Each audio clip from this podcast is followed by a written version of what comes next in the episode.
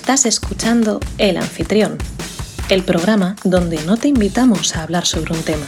El tema nos invita a nosotros a hablar sobre él.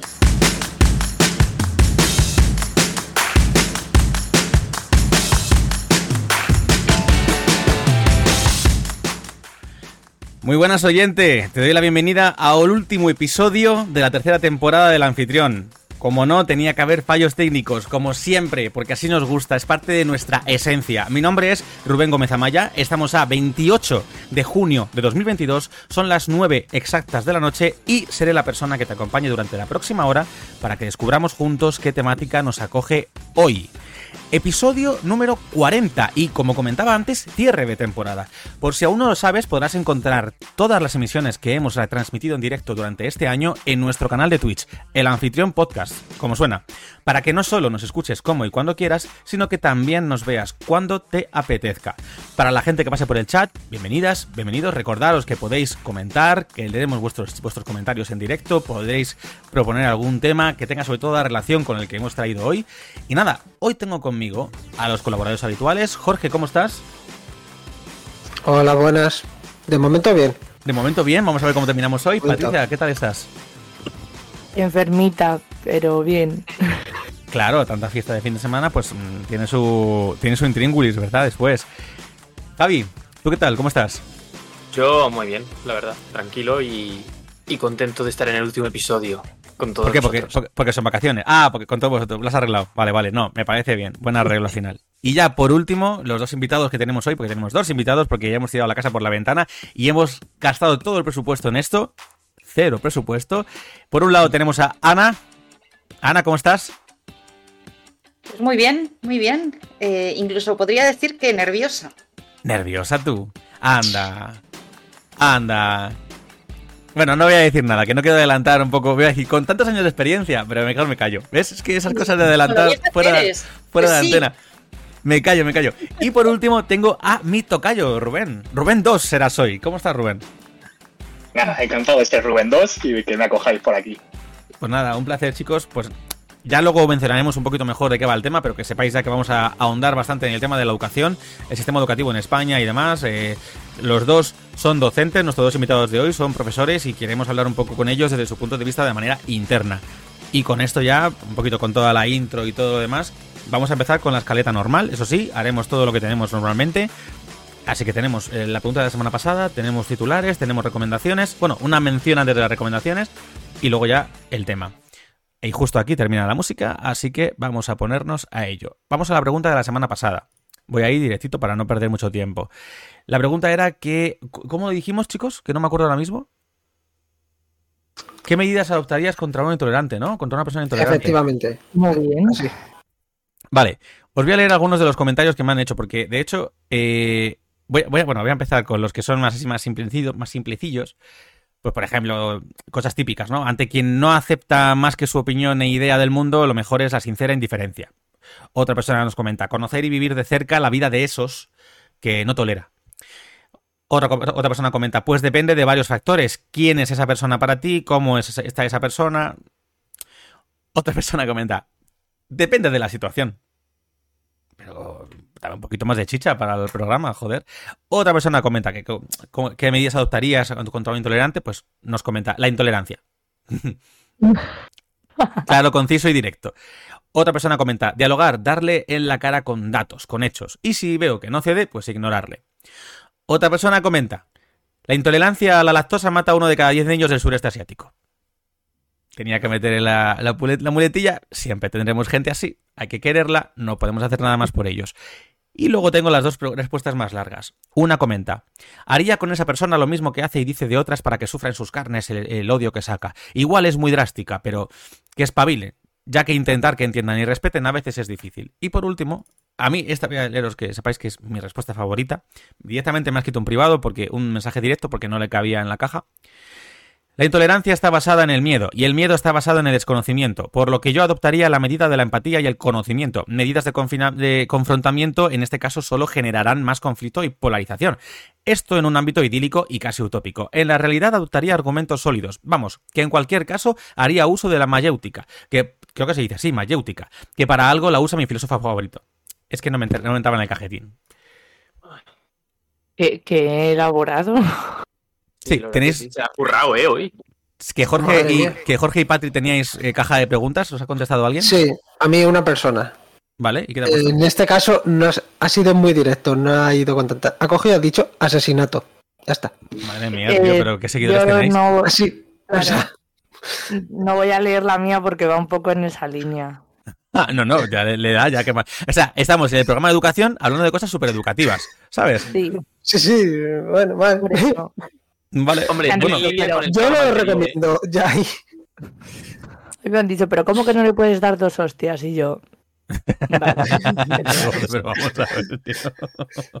Vale, eh, pues estas son las pregun- la pregunta de la semana pasada y última pregunta de esta temporada. Esta- evidentemente hoy no tenemos pregunta final, así que... Molaría. Pregunta y durante todo el verano. Claro, y ya, y claro, porque luego se nos olvida y llega, llega el estreno de la temporada en septiembre, se nos va toda la pinza y no nos hemos acordado que hemos hecho una pregunta. Vale, a todo esto que he visto a Ana poner caras de, de- de hacer así, de madre mía, ¿qué es esto? ¿Dónde me he metido? Ana, acuérdate que emitimos con Patricia, que es la más mal hablada del mundo mundial. Va a empezar a decir palabrotas en cualquier momento y no parará. Sí, perdón.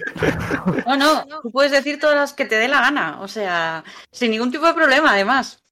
No, no. Vamos. Carta blanca. lado como, eso a mí no me No deja. seré yo la intolerante En que. todo caso, el que se corte hoy seré yo, ¿eh? Me ha violado la madre, entonces. Es verdad que le da vergüenza. El día que emitimos en casa de Javi, que estábamos los dos grabando en su casa, le daba vergüenza porque sabía que estaba viendo a sus padres desde el salón. Y también se Claro, cortó. si me ven indiferido, ok, pero es que me ven en directo. Javi. Se te ha movido el micro. No fastidies. Sí, se te oye bajito. Mientras tanto, aprovecho para que lo arregles y voy a leer los titulares. ¿Has visto cómo enlazo y hago tu, tu, tu, tu, tu? Ya es la experiencia de la experiencia de fallos constantes una y otra vez. Vale, titulares, los tengo preparados. Eh, son poquitos, así que probablemente acabamos, acabemos en un pispás. No va a durar un minuto, pero yo pongo igualmente la música. ¿Listos? Va, Venga, Vale. Dios. Ascienden a casi mil muertos por el terremoto de Afganistán. Falso positivo por cólera en Toledo. Fiscalía archiva su investigación sobre el hermano de Ayuso. Joven muere apuñalado al defender a una menor agredida por su expareja en Jaén. La incidencia aumenta casi 100 puntos ante la preocupación de los médicos. El Supremo anula la absolución de dos etarras por falta de motivación. Dos muertos y 19 heridos en un tiroteo en una discoteca gay de Oslo. Sánchez anuncia una rebaja en el bono transporte y ayudas a autónomos. Hallan a 17 menores muertos en un bar de Sudáfrica, en un bar en Sudáfrica. El Consejo de Ministros aprueba el proyecto de ley trans. Cerdos radioactivos han ocupado Fukushima, ya esta es la favorita de Javi. Cerdos radioactivos han ocupado Fukushima y están en guerra con los vecinos que quieren volver a sus casas. Sexting en España. Un delito en auge. Se me ha cortado la música otra vez, tío. ¿Qué pasa hoy? Sexting en España, un delito en auge, pero con pocas denuncias. Y como se ha cortado la música, directamente la quito. Porque justo se me quedaba esto. O sea, No, no se te ha cortado, es que acababa. ¿Ya está? no, es que literal, no había más, más, más- estas. Y se ha cortado la música, se ha quedado parada de golpe. O sea, estoy hasta las narices. Tenemos que arreglar esto, Jorge. La inteligencia Leo. artificial que sabe cuando acabas. Leo, Leo, Leo chat. Por un lado, Fraternal, bienvenida, bienvenido, que nos comenta, qué grandes. La ruta de Grufus nos dice, ¿qué pasa Rufus? ¿Cómo estás? Nos dice, jo, nada más entrar y oigo a Rubén hablar de mayéutica. ¡Ah! Has entrado en ese momento. Y luego nos comenta también Fraternal. Pero Rubénes y, y demás intolerantes hacia qué es, a personas o a ideas o a cualquier asunto en general. Hablábamos por el, por el episodio de la semana pasada en el que hablábamos de intolerantes por respecto a toda la, la polémica que hubo con la IGR. De ahí surgió la pregunta. Entonces eran Homófobos. intolerantes sobre todo homófobos, Vaya. vaya. Intolerantes con el colectivo y demás. Además que justo hoy es el Día del Orgullo. Justo hoy, 28. Así que nada, esos son los titulares. Javi, he aceptado, ¿no? Con tu... No nos hemos puesto Has nada. acertado. El titular de, la- de los cerdos radiactivos es totalmente cierto, ¿eh? O sea, Sí, es que No es sé. la típica, esa típica noticia que a ti te encantaría, la verdad. A mí también me ha gustado, ¿eh? Debo... sí, sí, por eso la he Me puesto. He dicho, esto tiene que Está entrar. chulísima. Vale, a todo esto ya entraríamos en... Además es que veis que voy picadito, pero no quiero eh, saltar la oportunidad de comentar una cosa que me he encontrado, dos cosas que me he encontrado hoy en Twitter. La primera, antes de las recomendaciones, ¿vale? La primera sería, dejadme que busque la esta. No sé si sabéis que hoy por la mañana, pues justamente pues el tema de por el Día del Orgullo y todo eso, eh, yo lo siento, ya sabéis que intento a veces no meterme en política y aunque digo que no hay que tal, pero es que a veces no- es inevitable. Justamente hoy el PP, junto con otras cuentas igual de tal, ha comentado, eh, ha puesto un, un tweet que dice: El amor debe ser siempre sinónimo de respeto. Feliz día del orgullo LGTBI. Y han puesto un vídeo motivacional de 10 segundos, corazones de todos los colores de la bandera y tal. Una hora después, un periodista ha citado el, artículo, ha citado el tweet, poniendo una hora después de que lo publicaran. El PP acaba de votar en contra de prohibir las terapias para curar a las personas LGTBI. ¿Sabéis lo típico que se dice de dos, dos noticias juntas se entienden mucho mejor? Pues este eh, me toca un poquito lo que vienen a ser los huevos. Entonces quería comentarlo en alto. ¿Sabéis? Estoy un poquito hasta los huevos ya, un poquito de ciertas cositas ya. Me tienen un poquito cansado. Eh, Fraternal nos dice, gracias, jaja, un saludo, maestros. Lightyear me gustó mucho. Yo no he visto Lightyear todavía, por cierto. Y Fraternal nos sigue diciendo, y que la gente se escandalice por un beso de dos segundos, que no anden por chueca. A tomar por culo. Muy bien dicho. Ahora ya está. Ah, siguiente tema. Y la otra cosa, ¿os habéis enterado de las declaraciones que creo que fueron ayer del... Lo diré porque lo pone aquí. Del portavoz del Mundial de Qatar, de FIFA. Pues no, pero Sí, nada, me, bueno. me suena algo, pero no estoy seguro si es lo mismo que, que hemos, que, hemos. O sea, si es lo mismo escuchado yo que lo que he escuchado tú. Os lo voy a leer, cito, eh, textualmente. Quien luzca la bandera LGTBI, LGTBQ en inglés, en la próxima Copa del Mundo de Fútbol, será arrestado por de 7 a 11, a 11 años. Estamos en un país islámico. Se debe respetar nuestra religión, creencias y cultura. El portavoz del Mundial de FIFA en Qatar. Al mismo tiempo que FIFA tiene en su logotipo El logo puesto. El logo- colores, el logo del claro. colectivo. Y claro, no paraba de acordarme yo de todo lo que hablábamos desde el día de, lo del, el día de la mujer y el día de la violencia de género y todo esto que hablábamos de Que las sí, corporaciones. sí. Mm, mm. ¿Qué, qué ¿Cómo, cómo nos qué gusta el blanqueo, eh? ¿Cómo nos gusta el blanqueo? O sea, me, me- me- o sea, me estás publicando, o sea, te están diciendo eso todo por haber ido a Qatar, con toda la polémica que hubo podías a Qatar, pero claro, la pasta es la pasta. La panoja es la panoja. A mí me... Es que me estoy controlando mucho hoy porque tengo dos invitados que si no, no me controlaba nada, ¿eh? O sea, estoy intentando ser muy prudente con todo lo que digo y dejo de decir porque me está hirviendo la sangre, pero quería comentarlo. Ahora sí, por favor, pasamos Yo- a las Yo recomendaciones. lo que escuché de lo del Mundial de Qatar en su día fue que dijeron que, que si dos personas del mismo sexo eh, mostraban afecto en plan amoroso entre ellos en el Mundial, que no se hacían responsables ni los de seguridad ni nada de lo que les pudiese pasar. Sí, sí, es que... Es que ah, Pero- bueno, A mí, me, a mí me hace gracia porque yo. A mí me gustaría que fuera un fracaso. Cuando no- fui no a, Marruecos es que van los hombres entre ellos, van dados de la mano por la calle, porque es símbolo de mejores amigos, en plan maps, ¿sabes? Y van dados de la mano y dices, eh, apenas lo ves en España y cuesta, y allí no tiene ningún problema. Y el otro día le pregunté a un compañero que, que son todos eh, musulmanes y me decía, es que son amigos, es que no están enfermos. Y yo, en serio, no, no, no, no, no, no, por favor. Es que nosotros no tenemos cosas de que si te coges de la mano vas a tener sexo ni nada de eso. Y yo, ay, pero porque, bueno, eh, espero que, que por lo menos sea una vía de escape para la gente que sí se ama y está en países musulmanes, que estén tranquilos yendo de la mano con su amante y en la cara de todo el mundo, que me haría muchísima gracia, la verdad. bueno. Fraternal comenta también... La- poder- ¿Las mujeres pueden hacerlo también? ¿O Solamente solo pueden hacer los hombres y demostrar No, no, las mujeres no, las mujeres no. Los señores, los señores. Esto es- ya sabes cómo funcionan allí esas cosas, ¿verdad? Bueno, Fraternal nos comenta. Poderosos señores don dinero, que mueve los valores de la FIFA de respeto y eso. Re- mm, recomendaciones. Os dejo a vosotros. Si tenéis alguna recomendación, yo me quedo para el final, que quiero hacer la del tirón. Así que, eso Mm. sí, rapidez, que quiero dar tema, o sea, dar cancha al tema. Empezamos con los Nada. invitados. Eh, antes de nada, eh, Ru- Rubén o Ana, ¿tenéis alguna cosita que queráis comentar o recomendar? Eh, empiezo yo mismo.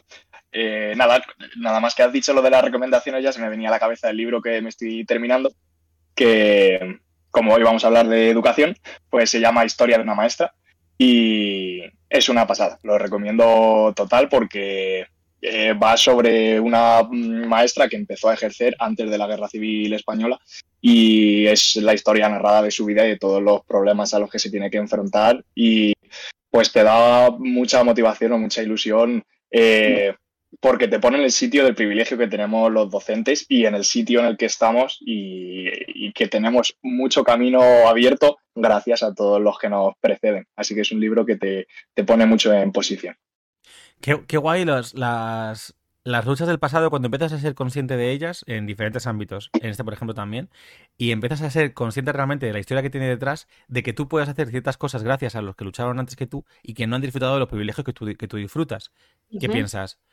Del mismo modo que, que lo han hecho por mí, lo que yo estoy intentando germinar aquí, no lo voy a ver probablemente.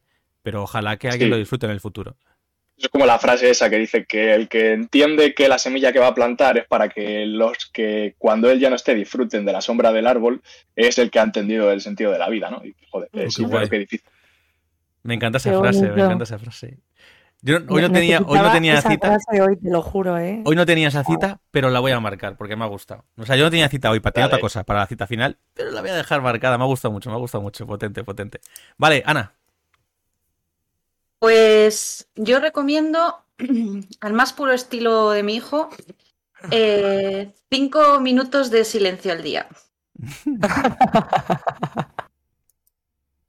Muy necesario. Creo, además, lo mejor de todo es que nos hemos reído todos pensando, creo que no necesita explicación. ¿Sabes? Es como, ¿pero por qué, Ana? ¿Por qué? No, no, no, no hace falta que lo expliques. Vaya. Javier, que te calles. Cinco minutos. A lo mejor alguno en directo hay por ahí, ¿eh? No, no, no, no, no, no, es que creo en ello. Viene, no, viene- es verdad, viene guay. ¿Sabes lo que pasa? Que también es verdad que cinco minutos de silencio, cuando tú en tu caso vale, pero cuando alguien como yo vive solo, a veces necesito rellenar ese espacio. Es como, no son cinco minutos, ya llevo como cinco horas, podemos poner un poquito de algo, ¿sabes? Es, No, no, pero, pero no es silencio de exterior, ¿eh? No, No, de meditación personal. Silencio intencionado, sí. Sí. Tenía un, tenía profesor Espera, perdón, perdón, me Eh. comenta, comenta fraternal. Así, en, mayúscula- en mayúsculas. Sutil tensión, ja, ja, ja, ja. Consejazo. Perdón, Patri, que dale. yo tenía, tenía un profesor que nos recomendó, que yo creo que fue lo único bueno que hizo en la carrera, recomendarnos... eh, El programa de docentes, un profesor que lo único que hizo bueno en su carrera. Bueno, es que ellos sabrán que dentro de la docencia hay muy buenos docentes y dentro también hay eh, verdaderos mm, pterodáctilos ¿Cómo te están controlando hoy? Vale, sí. que están ahí, que están ahí pues calentando el asiento, ¿sabes? Y pero este me dio muy buen consejo. Y era el de dedicarse siempre, eh, como, pues creo que dan también cinco minutos al día para ti. Decía, tenéis que pararos y preguntar, ¿qué tal estoy? ¿Cómo me ha ido el día? Pero a ti mismo. Sí, sí. Vale, Y pues me sigo, pareció muy revolucionario en ese momento. sigo, sigo eh, Javi, luego Patri, luego Jorge. Así, rápido, chicos. Mi recomendación es una comida que he hecho hoy, que he cocinado en casa y tal, y ha quedado maravillosamente rico. Y son unos macarrones con mucho queso, pero mucho queso. Hay un poco de, hay un poco de, macarrones. hay un poco de macarrón Sí, en tu sí, queso, ¿no? Básicamente, básicamente, o sea, es en una fuente grande eh, poner una pila de cheddar enorme, rodearlo de macarrones, echarle agua, luego echarle nata eh, y todos los tipos de queso que encuentres por la nevera, de Pero rallado. Javier, o sea, ¿por qué me recomiendas esto cuando estoy a dieta? ¿Qué te pasa? Espérate, es que no he terminado. Ah, que luego tiene la parte saludable. Disculpa, perdón, sigue. Claro, le echas eh, Tiene orégano. ¡Ah, claro! ¡Claro, Javier! ¡Gracias! ¿Cómo no habíamos caído en el orégano? la parte sanota para, para tu body. Eso, lo calientas en el horno durante media horita un poquito más. Mm, Escúchame, llena muchísimo, eso es verdad, pero está buenísimo, buenísimo, buenísimo, buenísimo. El Y queso. ya está, esa es mi recomendación, chicos. Es fácil de hacer. Para todas las, para todas las edades. Vale. Eh, en tu línea. Patricia. No, yo venía a recomendar porque estaba hoy como muy frustrada y venía a recomendar que la gente empezara a hacer cosas de manera desinteresada. Por eso me ha llenado tanto la frase de, de Rubén, porque de, de pronto he tenido así una revelación en el coche en plan, tronco, es que si la gente empezara a hacer cosas de manera desinteresada, porque sí, porque te nace y no esperas luego un menos trabajar, ¿eh? que si trabajas para alguien que te paguen, o sea, que luego nos confunden. Eh, basta ya de horas extras, ¿no? Pero si haces algo de manera interesada, joder, la vida va mejor. Para Vale, todo te el voy a- mundo. Patri, te voy a regalar un caramelo de Halls de manera desinteresada. Gracias. Mándamelo. Sí, lo voy a buscar, ¿eh? Que te lo tiro por aquí. Vale. Y Jorge, Vale, yo tengo unas cuantas, así que voy a intentar ir rápido. picao. La primera, eh, una exposición que está en el Caixa Forum que es de cómic, ¿vale? Os lo recomiendo Perdón, a todos Jorge, es que, perdón que te corte, es que voy a leer el chat. Eh, Rufus dice: Yo me apunto el truco. Voy a echarle orégano al bacon y el salchichón para hacerlos healthy. Vale, ya está, Jorge, dale. Bueno, es eh, la exposición al Caixa Forum, que si sois, eh, creo que es menores de cierta edad, 25 creo que es, o con 5 euros podéis entrar y me han dicho que está muy bien. Y luego he seguido viendo, 80. he estado viendo un montonazo de películas que tienen mucho que ver con el tema que vamos a tratar De, hoy. de tu caja de VHS, de. Esas, esas. Eh, Capitán Fantastic, Ay, protagonizada por Viggo Mortensen, que es muy buena, de cómo educa él mismo a, a sus hijos e hijas. Eh, luego, El discurso del rey, basado en una historia real. El de, Como- el, de, el de las navidades. eh, Idiota. Perdón, Algo así, sigue, algo así. sigue, sigue, sigue, disculpa, sigue, sigue, lo siento. que va de el rey George que tenía problemas de tartamudez. Eh, luego, un clásico que es Matilda, ¿vale? Que no- Ah, Patricia, ¿qué ha recomendado Matilda? ¿Qué ha recomendado Matilda? van, a echar, van a echar una serie. No, ¿Es serie o peli? Es una. Bueno, bueno. Es una peli, es un remake normal, Sí. ¿no? es un remake. Bueno, se lo van a Sí, volver a pero es, echar. de es remake, Matilda. no es, no es remake, no es remake, es un, no es un remake. Es una adaptación a película del musical de Matilda. Ah, vale. Encima cantando. Vale, perdón, Jorge, sigue. Luego, eh, Billy Elliot, También. Oh, qué boy, tío, me encanta. Jorge, últimamente estás que te sales ¿eh? con las películas que recomiendas. Dale las gracias a la caja esa porque es maravillosa. Vale, va. Y por último, el Club de los Poetas Muertos. Jorge, Es me caso contigo. Te como la boca, Jorge. Te la como toda, la boca. A ver, o sea, me flipa, tío. Me alucina, me encanta, me apasiona. El Club de los Poetas Muertos es de mis películas favoritas del mundo mundial. Está genial. Y luego quería recomendar que me sorprende que no la hayan metido en las noticias, Javi, que esta semana se ha retirado con 90 años John Williams. Os recomiendo que Es escuchéis verdad. todas las bandas sonoras. John Williams, Sí, el, autor, el- el autor, el compositor de eh, Indiana Jones, Star Harry Wars, Harry Potter, eh, Parque a- Jurásico. Parque Jurásico. Ahora, ¿No me viene ninguna más? ¿Por qué no viene ninguna más de, de John Williams? Superman, ET. Claro, claro, claro. ¿El qué, Javi? ¿El Señor de los Anillos es suya? No, No. es de Howard Shore. Howard Shore. Dios, qué frikis somos, tío. Eh, fraternal, Jorge, el poetizo del podcast, dice. Vale.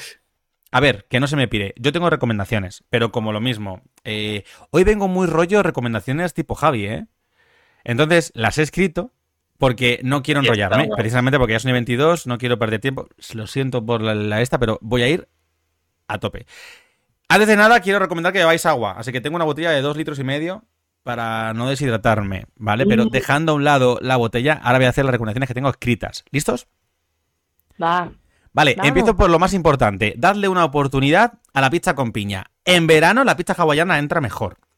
Disfrutad mucho del verano, que toca descansar y darlo todo de nuevo en septiembre. Buscad buena compañía que os mime como os merecéis. Poneos cremita, que el sol pega fuerte. Bebed mucha agua, que la deshidratación está a la orden del día. Aquí la botellita. Si os gusta hacer deporte, probad el gusu.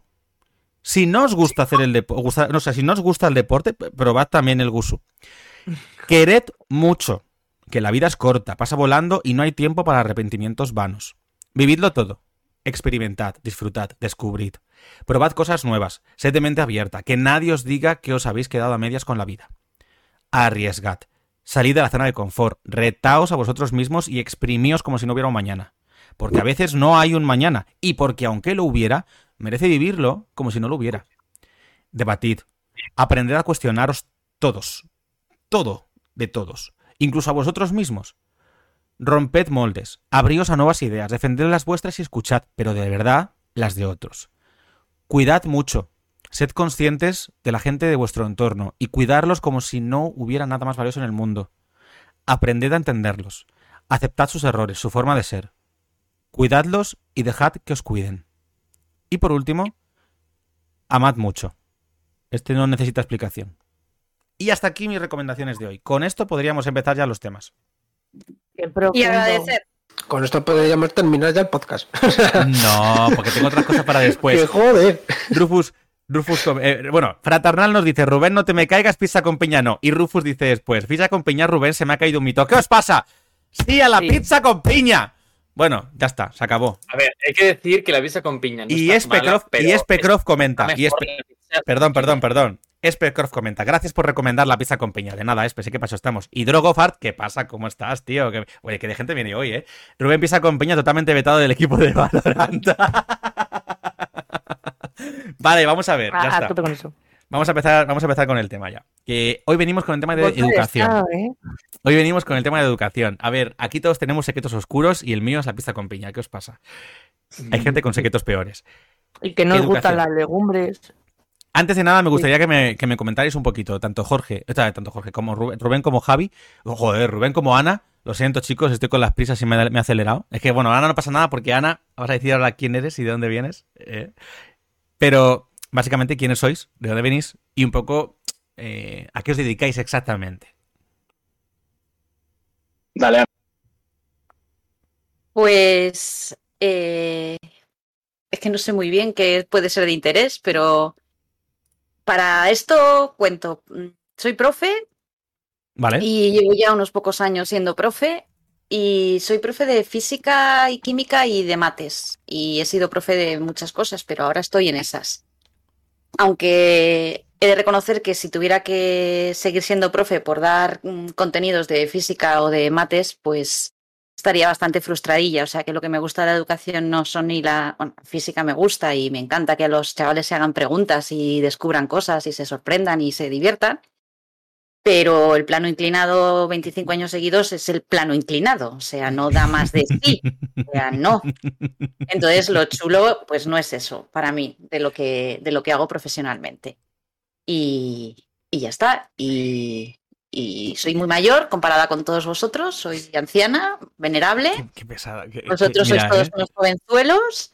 Que no. Y, y- y- sí, y, y tengo dos hijos en plena post-adolescencia, pero ahí están. Aprendo de ellos mucho y me viene muy bien. Y me pregunto qué haré cuando no tenga hijos adolescentes y tenga que volver al aula y no sepa lo que significan las cosas que dicen los gestos que hacen. Ay. El miedo de cualquier padre, ¿verdad? Mira, perdón, eh, tengo que hacer un, un paréntesis. Justo hoy, vi, bueno, ayer, perdón, vi una. mm, Me encantó un reel de un chico que me gusta mucho que se llama Manuel, Hue- Manuel Huedo. creo ¿Un reel? ¿Perdona que es un reel? Pues un reel te lo he explicado antes, es un vídeo de menos de un minuto. En el que, en el que sale, en el que sale este hombre, o sea, él mismo sale siempre con- haciendo diferentes personajes con su misma cara. Entonces, ponía, cuando le pasas, cuando le enseñas a tus padres un meme. Y le, y le pasa, ojaja, se ríe, mira papá, no sé qué, mira este meme, te va a encantar. Y el padre coge el móvil, se pone las gafas, mira así por encima, de- mira así el móvil en silencio y se va cambiando la cámara, ¿no? De- de- del, del hijo, cada vez menos sonriente, como... eh, y el padre en Sí. silencio, leyendo. Más de medio minuto después dice, "Eh, pero, pero, eh, pero, papá, que no es tan difícil. que- pe- pero a ver, esto, la, la letra y la imagen va junta, ¿esto qué- quién te la enviado? ¿Sabes? Y es muy rollo eso, es muy rollo eso. Mis padres hacen eso también, o sea que yo es que lo entiendo. Total, y quería hacer este Pero nos paréntesis. pasa a nosotros con Javi.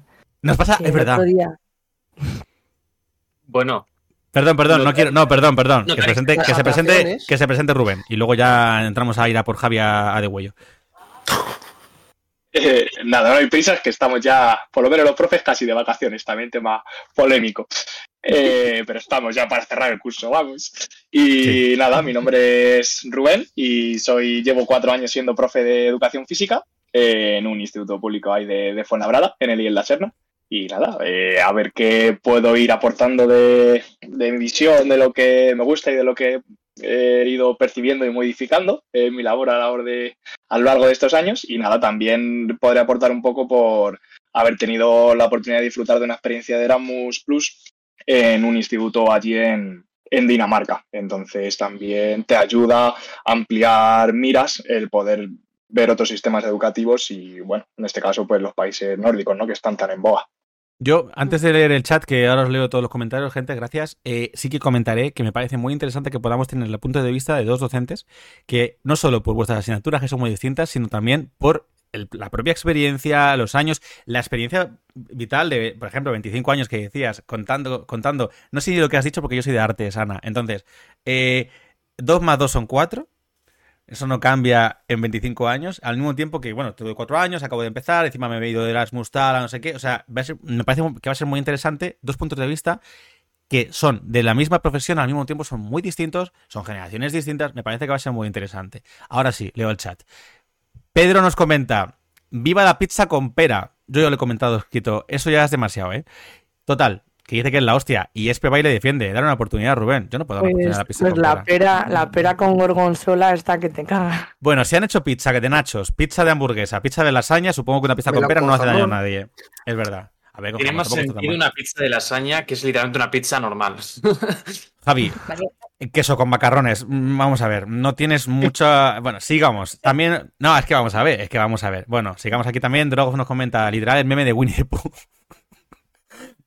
y Fraternal nos dice, Ana, qué bonito, docencia, trabajo muy sufrido y a la, vez muy recompensado, suerte. Así que con esto y esta pequeña eh, presentación rápida, empezamos. Para vosotros, los profes, ¿qué es la educación a nivel personal para vosotros? Porque además me lo enlazo un poco con el tema de lo que decía Ana, justo lo que acabo de mencionar, de, mm, estar 25 años comentando lo mismo, para mí no es la docencia eso. Pues, ¿qué es la educación, la docencia, ser profe para vosotros?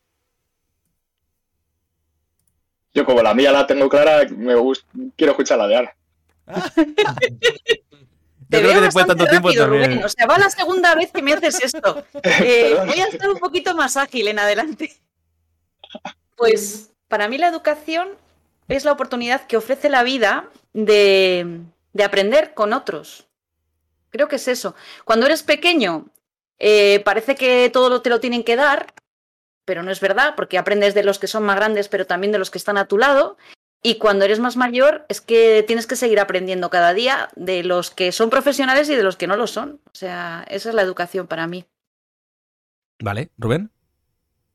Yo estoy muy de acuerdo. O sea, si lo metemos en un cajón de eh, desde una perspectiva más eh, educación formal, ¿no? Como vemos al docente en la escuela, pues bueno, me gusta una imagen, que no me acuerdo qué frase llevaba debajo, pero con la imagen se ve muy bien, que es el profe en forma de una vela y según se va desgastando va iluminando a los demás, ¿no? Pues sí. Pero es, a la vez es muy antiguo, ¿no? Es como si el docente solo es el que transmite el conocimiento. Entonces, eh, para mí, yo me, identifico mucho con eso porque es como darlo todo dentro de, un aula y darlo cada día, pero al mismo tiempo creo que no se puede quedar solo ahí, sino que la educación realmente está en cada esquina, cada cosa que lees, cada cosa que te inspira. O sea, un libro es educación, una familia es educación, pero es que un amigo o una amiga es educación, una pareja es educación, todo. Al final, la educación es tener la posibilidad de aumentar tus miras, ¿no? Lo que hacéis es educativo. Sí, de hecho, a mí me parece eh, bueno, voy a leer, voy a... Bueno, no siempre, no siempre. Voy a, voy a, bueno, a ver, pero cuando Javi recomienda siempre es educativo. Voy a, voy a leer el comentario de chat y luego quiero hacer un añadido a esto que dice la educación que me parece muy interesante. Rufus nos dice que lo que está leyendo o oyendo hoy sobre la pizza le tiene ojiplático y sobresaltado. Pero, dejando al lado lo de la pizza, recordad que el chat siempre llega un poquito tarde los comentarios por la emisión y tal. Sí os diré que el tema de educación, por ejemplo, Patri y yo aquí podemos hablar un poco también a la par, porque Patri y yo, como monitores, coordinadores de tiempo libre, campamentos de verano, actividades similares, sí, al final sí que tenemos un trato, o hemos tenido, o vamos a tener y demás, trato y, mm, acercamiento con niños y adolescentes. Entonces al final sí que es verdad que, sobre todo cuando en los campamentos de verano, los padres te confían a sus hijos para que no solo que se lo pasen bien, supongo, los hay que sí, que supongo que será para quitarse a los hijos un poco en medio unos días y luego tal y descansar, porque los hay, los conciliación, hay. Conciliación. Conciliación con ellos mismos. Pero luego es verdad que los hay que les apetece que aprendan algo, que disfruten y que tal. A mí me gusta mucho eso, por ejemplo, enfocarlo siempre como algo rollo, lo sabe Patricia, lo he hablado muchísimas veces con ella, como algo ludo educativo. Entonces ese rollo de diversión a través del aprendizaje, o aprendizaje a través de la diversión, mejor dicho, me parece interesante, porque al final lo que nosotros podemos enseñar son valores. Alguna cosa puntual, mm, teórica, en alguna cosa específica, en un campamento que pueda cuadrar. Hablo de campamentos, que es lo que más se suele dar. Pero me parece muy curioso, que es lo que quería comentar, yo, mi papel como monitor, al final en un campamento de verano, huele Patricia, es un papel en el que somos, para los niños, lo hablaba otro día con ella además, papás y mamás.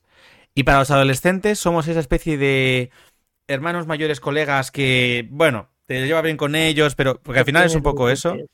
Según, según, según, claro, claro. Pero es un poco ese rollo de. Hay, luego hay de todo, lo sé que son mucho más distantes, mucho más tal, pero es un poco la idea, ¿no? Ese rollo de decir, tenemos mayor cercanía con los chavales que lo que, en teoría, podéis tener vosotros. Como profes en un aula. Entonces, no sé, es por comentar esto, me parece curioso, porque a mí me, me resulta súper difícil, siendo como soy yo, me resulta muy difícil el decir, yo no podría distanciarme Está muy guay eso que dices. Porque eh, yo, yo he sido también profe de, o sea, monitor de, campamentos. Eh, Entonces lo y, entiendes. Y claro, lo que pasa es que es verdad que mi asignatura, que es la educación física, te da quizás algo más de posibilidad de, modificar ese contexto y tener más cercanía, ¿no? Pero claro, aún así, yo he llegado con mi perspectiva de monitor de ocio y tiempo libre súper cercano y la sigo manteniendo. De hecho, para mí luego hablaremos de cuáles son claves ¿no? para la educación y tal, pero para mí la mayor clave, lo único que he aprendido hasta ahora y que sigo reafirmando es el vínculo tu alumnado, para mí. Pero, eh, claro, yo llegaba súper del lado del alumno y con una crítica total al sistema educativo como tal. Entonces yo estaba siempre de su parte y luego entré en el espectro, espectro el profe. Eh, y entendí muchas partes que criticaba también. Entonces es verdad que es una posición un poco difícil en la que te encuentras como docente que tienes que ganarte a tu alumnado e inspirarles porque cuanto más confíen en ti, más te puedan contar todo y menos jugados se sientan, más te van a escuchar. Y al mismo tiempo eres el que tienes que ponerles unas notas, tienes que establecer entre ellos mm, niveles, calificaciones, eh, entonces, como soy muy, muy cercano, quiero ser muy cercano aquí, te entiendo en todo, pero al mismo tiempo tengo que salirme y tengo que distanciarme para aplicar esa perspectiva. Donde no, puedo cruzar ciertas líneas de confianza. Yo, dos, dos, cositas, ¿no? Muy, muy recientes, de final de curso. Eh, hace dos semanas o tres semanas nos fuimos con los chavales de cuarto de la ESO a hacer el Camino de Santiago, ¿no? 70 chavales eh, con siete profes algunos ancianos venerables, como la delante, durmiendo en suelos de piedra, que una no está para esos trotes. Bueno, la primera noche, que era en un polideportivo, que estaba fenomenal el polideportivo, eh, tú tienes que hacer ese, ese equilibrio del que estaba hablando ahora Rubén, ¿no? Entre mis. Yo sí que sí que mantengo una, una un límite. O sea, consigo ser cercana, pero eh, mantengo un límite, porque creo que también ellos lo necesitan. Pero en situaciones como estas hay límites que se rompen. O sea, tú te vas a meter en un saco de dormir al lado del otro, eh, estás con el pantalón corto y la camiseta, que no te han visto en la vida así, te quitas los zapatos y te ven las uñas de los pies. O sea, mm, ya, o sea, ya. Eh, y entonces ahí yo, yo, también al principio tengo que romper esos límites y también a nosotros nos cuesta, ¿no? Creo que es súper educativo y saludable que te conozcan en otros ámbitos y te reconozcan como un ser humano normal y corriente. La relación, a mí me pasa un poco con a ti, Rubén, o sea, yo tengo también esa, esa filosofía de que la relación que hay que tener con los alumnos, o sea, lo importante es la conexión que, generes con ellos, ¿no? Si generas una conexión de confianza, eh, les tienes, les tienes para lo que, para lo que quieras. O sea, no porque quieras hacer con ellos nada ni quieras. No, simplemente porque mm, se sienten queridos, se sienten importantes, se sienten parte de, y entonces eso hace que, que estén con, con, ganas de. Y cuando tienen ganas de, pues un chaval con ganas de hace lo que quiera. O sea, no se le pone nada por delante. Y la otra cosa que os quería contar es, eh, he sido tutora de cuarto este año y he sido un grupo muy majete, con unas calificaciones excepcionales, como yo jamás me había encontrado en la vida, gente súper currante y muy exigente con ella misma y por lo tanto muy sufriente también, ¿no? Porque yo estoy más acostumbrada a tratar con chavales, mm, bueno, que les importa, o sea, ¿cómo te diría? Y vamos a dejarlo ahí, vamos a... Sí, entonces les, les pedía, bueno, los, los, tutores les pedimos, los, tutores de cuarto, que nos dieran un feedback sobre nuestra acción tutorial, o sea, ¿Qué os ha venido bien? ¿Qué no os ha venido bien? ¿Qué cosas hemos acertado? ¿En cuáles no? Bueno, pues un poco abierto, anónimos si querían y tal.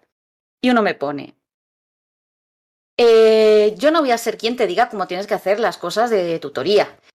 Pero si me dejas que te diga, yo te diría que nos has tratado un poco como adultos. Ya a esta edad somos bastante imbéciles. Pero todo esto seguidito. Y, y puede que tenga razón, ¿no? Pero me parece fantástico. O sea, parece un puntazo, porque ellos lo que necesitan muchas veces y lo que te están pidiendo es que les pongas un límite, o sea, por favor, o sea, dime que no puedo hacer esto y tú les dices, yo no te digo que no lo hagas, yo te digo que si lo haces puede pasar esto y si no lo haces puede pasar esto otro, tú sabrás. También, también eso depende mucho de cómo, eh, en este caso, si eres padre o madre, también cómo al final quieres educar a tus hijos o cómo los educas, yo creo que también puede trasladarse un poco de una manera distinta, obviamente, porque es otra escala, a ¿Sabes lo que te quiero decir? Yo, yo, en lo que acabas de decir, por ejemplo, reconozco mucho lo que haces con tu hijo ahí presente, al lado. Porque igual te conozco, le conozco a él y, y... Porque, a ver, aquí ya con el contexto, es que lo que hablaba antes de los padres que te confían a sus hijos, es que Ana me confía a mí como monitor de su hijo que he sido a, a, Javi o a Raquel, su hermana, cuando nos han dejado en los campamentos. Es que es un poco del rollo. De ahí conozco yo, Rubén 2, ahí conozco yo a... para que te ubiques también. Entonces al final es verdad que, que, que, nos teníamos que deshacer de ellos, como bien decíais vosotros antes, durante una semana para poder conciliar. A, que se agradece, encima dos a la vez. Te los quitas de en medio y dices, joder, joder. qué gusto. Qué gusto. Vale, pregunta. Ana, sí, vale, dile, dale, dale. No, no, no, no, Javi, Javi, dale. Rubén. Ah, Rubén, Rubén, perdón, es que justo he quitado la cámara. Justo he, quitado la, he quitado la cámara y pensaba que había sido Javi que hablaba de lejos. Y eras tú, que como también estoy de lejos.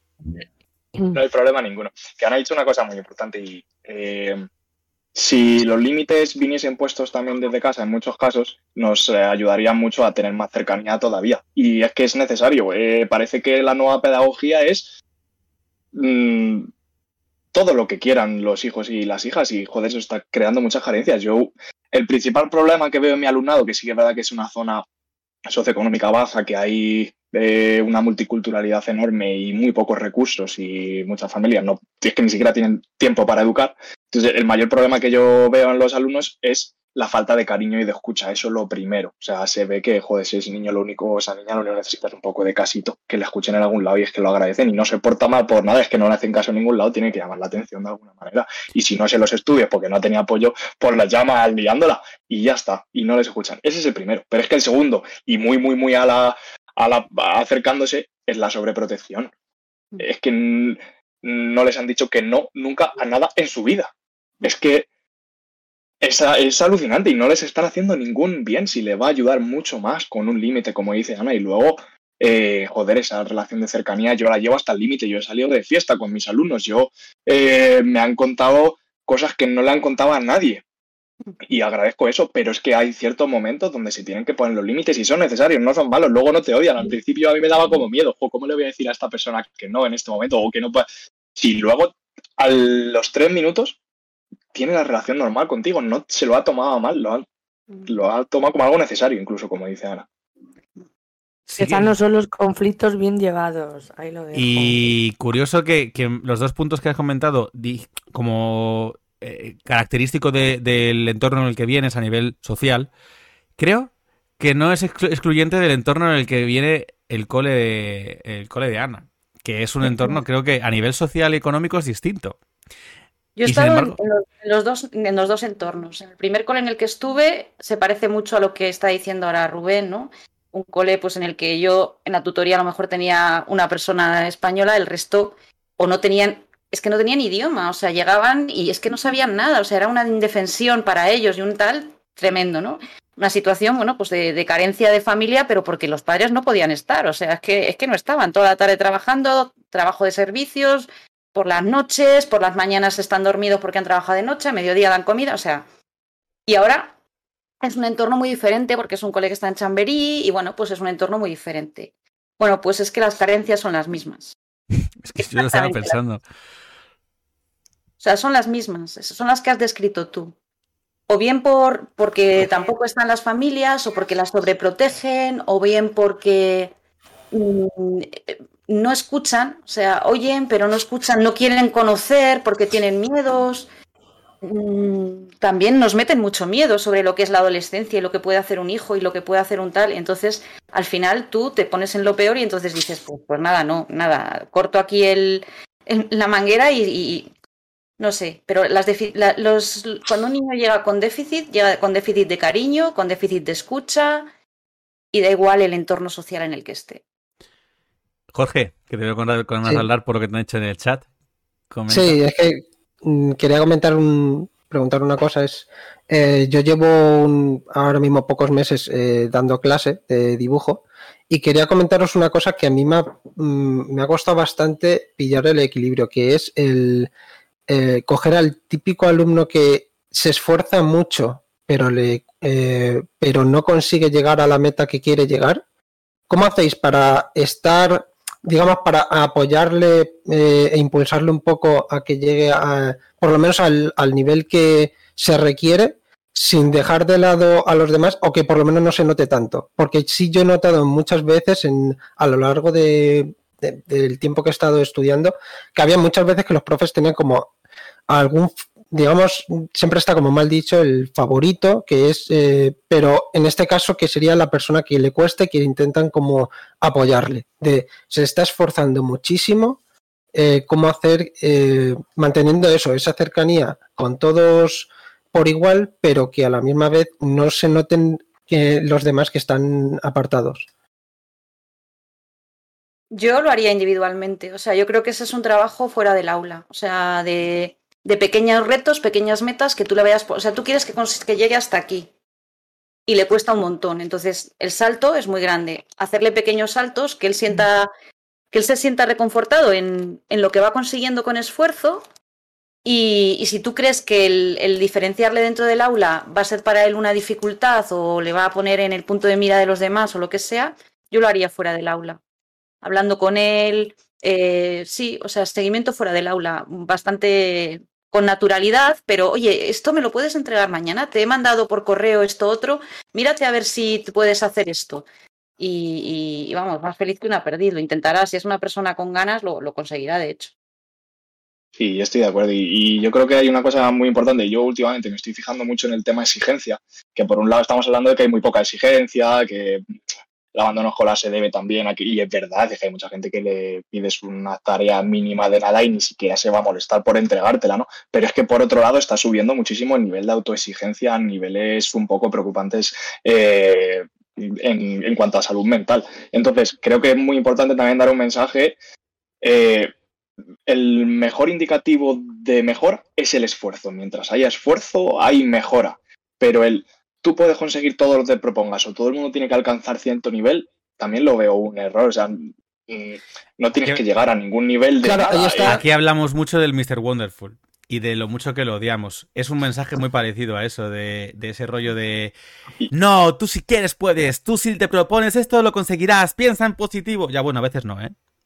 A veces las cosas son diferentes yo era así en mi primer año casi que, iba ahí a tope, súper enchufado de energía, pero poco a poco que yo, era, que yo era de joven muy Paulo Coelho, que yo era muy rollo... si es que, a ver, si es que todos podemos caer en esa trampa. O sea, sí, sí, es una trampa, es una trampa absoluta. Así que yo creo que hacerle, premiarle en, esos esfuerzos que está haciendo y esa mejor hacerle consciente, pero que no se obsesione. Oye, vas a ir mejorando, dame caso, vamos a entregarlo, está muy bien tal, pero eh, ya te estás esforzando, ya están mejorando. No vamos a ponernos un, una meta, tienes que conseguir esto y tienes que conseguirlo en X tiempo.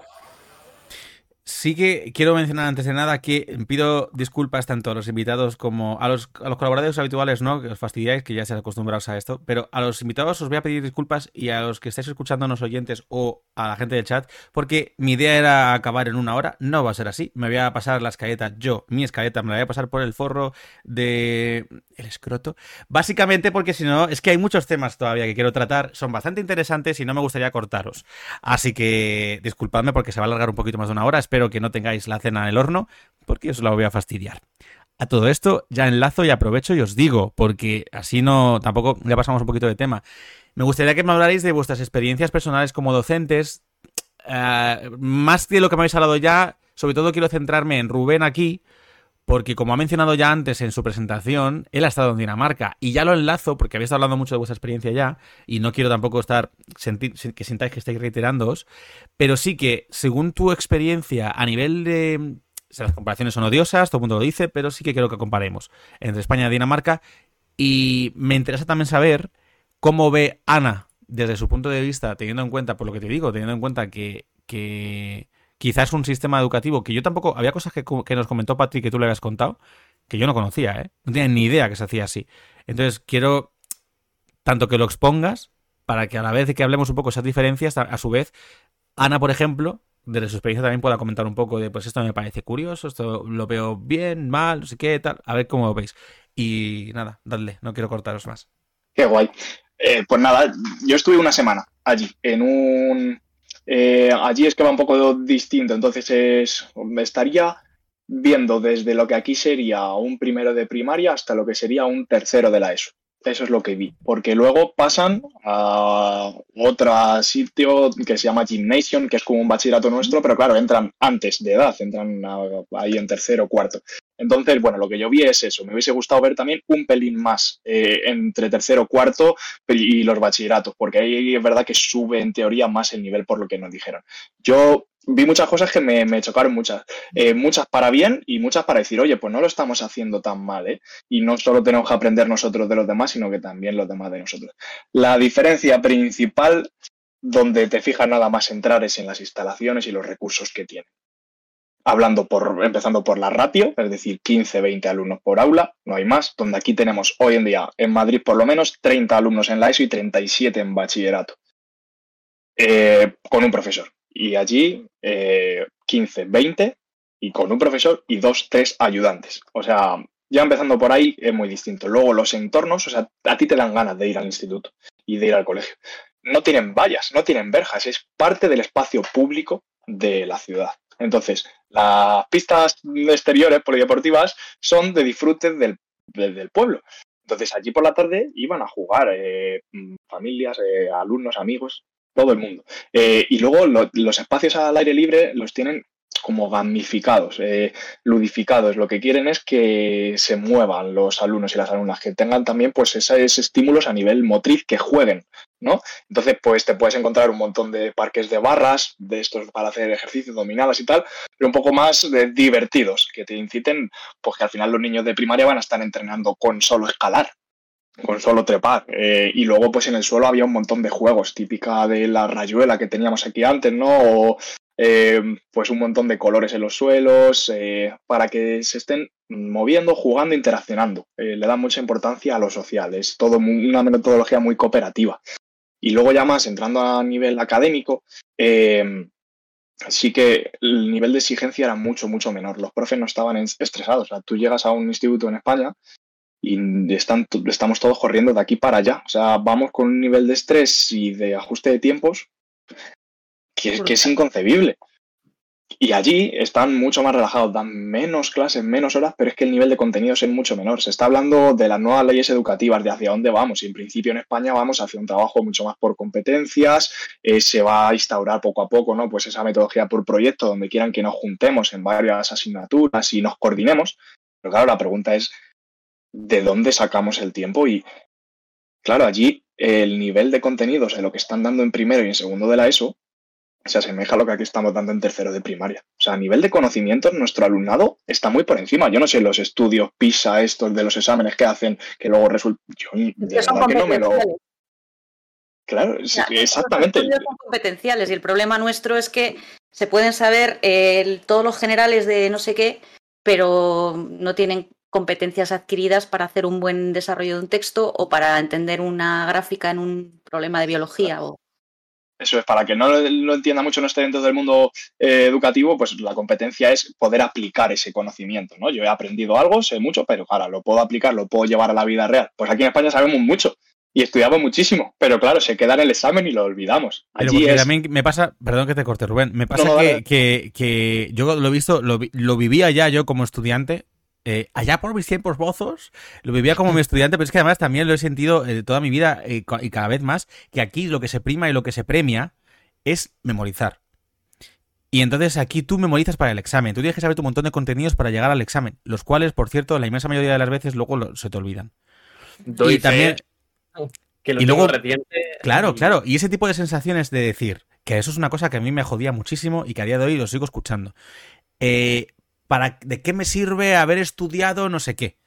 ¿De qué me sirve haber estudiado la raíz cuadrada de tal cuando yo no sé cuánto? Al no estar quizá más especializado o más enfocado en la motivación o la inquietud del estudiante eh, y ser todo tan general y tener siempre esa mentalidad de, yo creo, ¿eh? Veo desde fuera, de asignaturas María, asignaturas importantes, no sé qué, llega un punto en el que lo que prima aquí es lo que suele ser, pues fíjate, las asignaturas parecidas a las que da Ana, asignaturas mucho más de ciencias, racionales, de estudio, de memorizar, de no sé qué.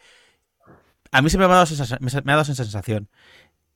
No sé. Fíjate allí cómo, cómo las trabajaban. Es que estaban. Eh, ya ellos trabajan por proyectos, entonces un mismo profe que coordina dos, tres asignaturas, ¿no? Entonces el de biología da también educación física y entonces pues puede estudiar un poco más con relación, pues si estoy viendo que me suben las pulsaciones, la frecuencia cardíaca cuando corro, ah, pues lo estudio a nivel de biología por cómo va la, circulación sanguínea, ¿no? Pues tiene más, puedes interconectar ahí mucho. Pero por ejemplo las asignaturas eh, de física y tal es que estaban los alumnos, eh, a lo mejor era una explicación de 5 o 10 minutos del profesor, donde los alumnos estaban sentados encima de las mesas, en el suelo, en las sillas, o sea, parecía que era todo mucho más descontrolado y todo lo contrario, es que el alumno siente en confianza de poder comportarse como realmente cree y como realmente siente. Y se puede salir de clase y puede entrar. Y entonces el profe explicaba en cinco minutos eso, ellos ya trabajaban por grupos y estaban.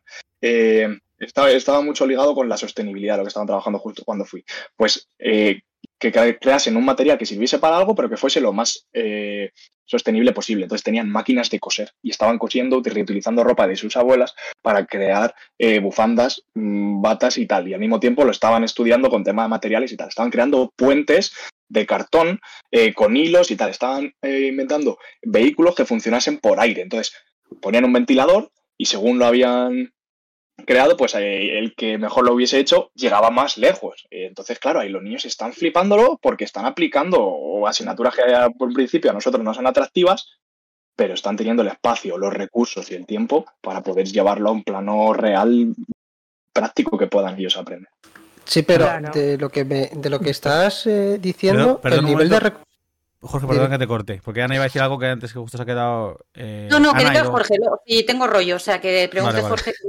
No, yo iba a decir, el nivel de recursos, por lo que estás diciendo, son ¿serían sostenibles de hacerse aquí o verían muy, muy complicado? Sobre todo lo iba a preguntar porque después te, os quería preguntar a los dos cómo veis esto de que cada muy poco tiempo para mi forma de verlo demasiado poco, van cambiando el tema de eh, la ley de educación. Entonces también, ¿cómo veis vosotros de viable que se, ah, eh, se use esas, eh, digamos, instalaciones o por lo menos la forma de, digamos, de dar las clases? Qué ingenuo una hora, una hora de programa. Sí, te respondo muy rápido y le paso a Ana, que yo he hablado mucho. por el cambio de recursos, simplemente claro, dicen, pues joder, es lo que hacen allí tenemos que hacerlo aquí.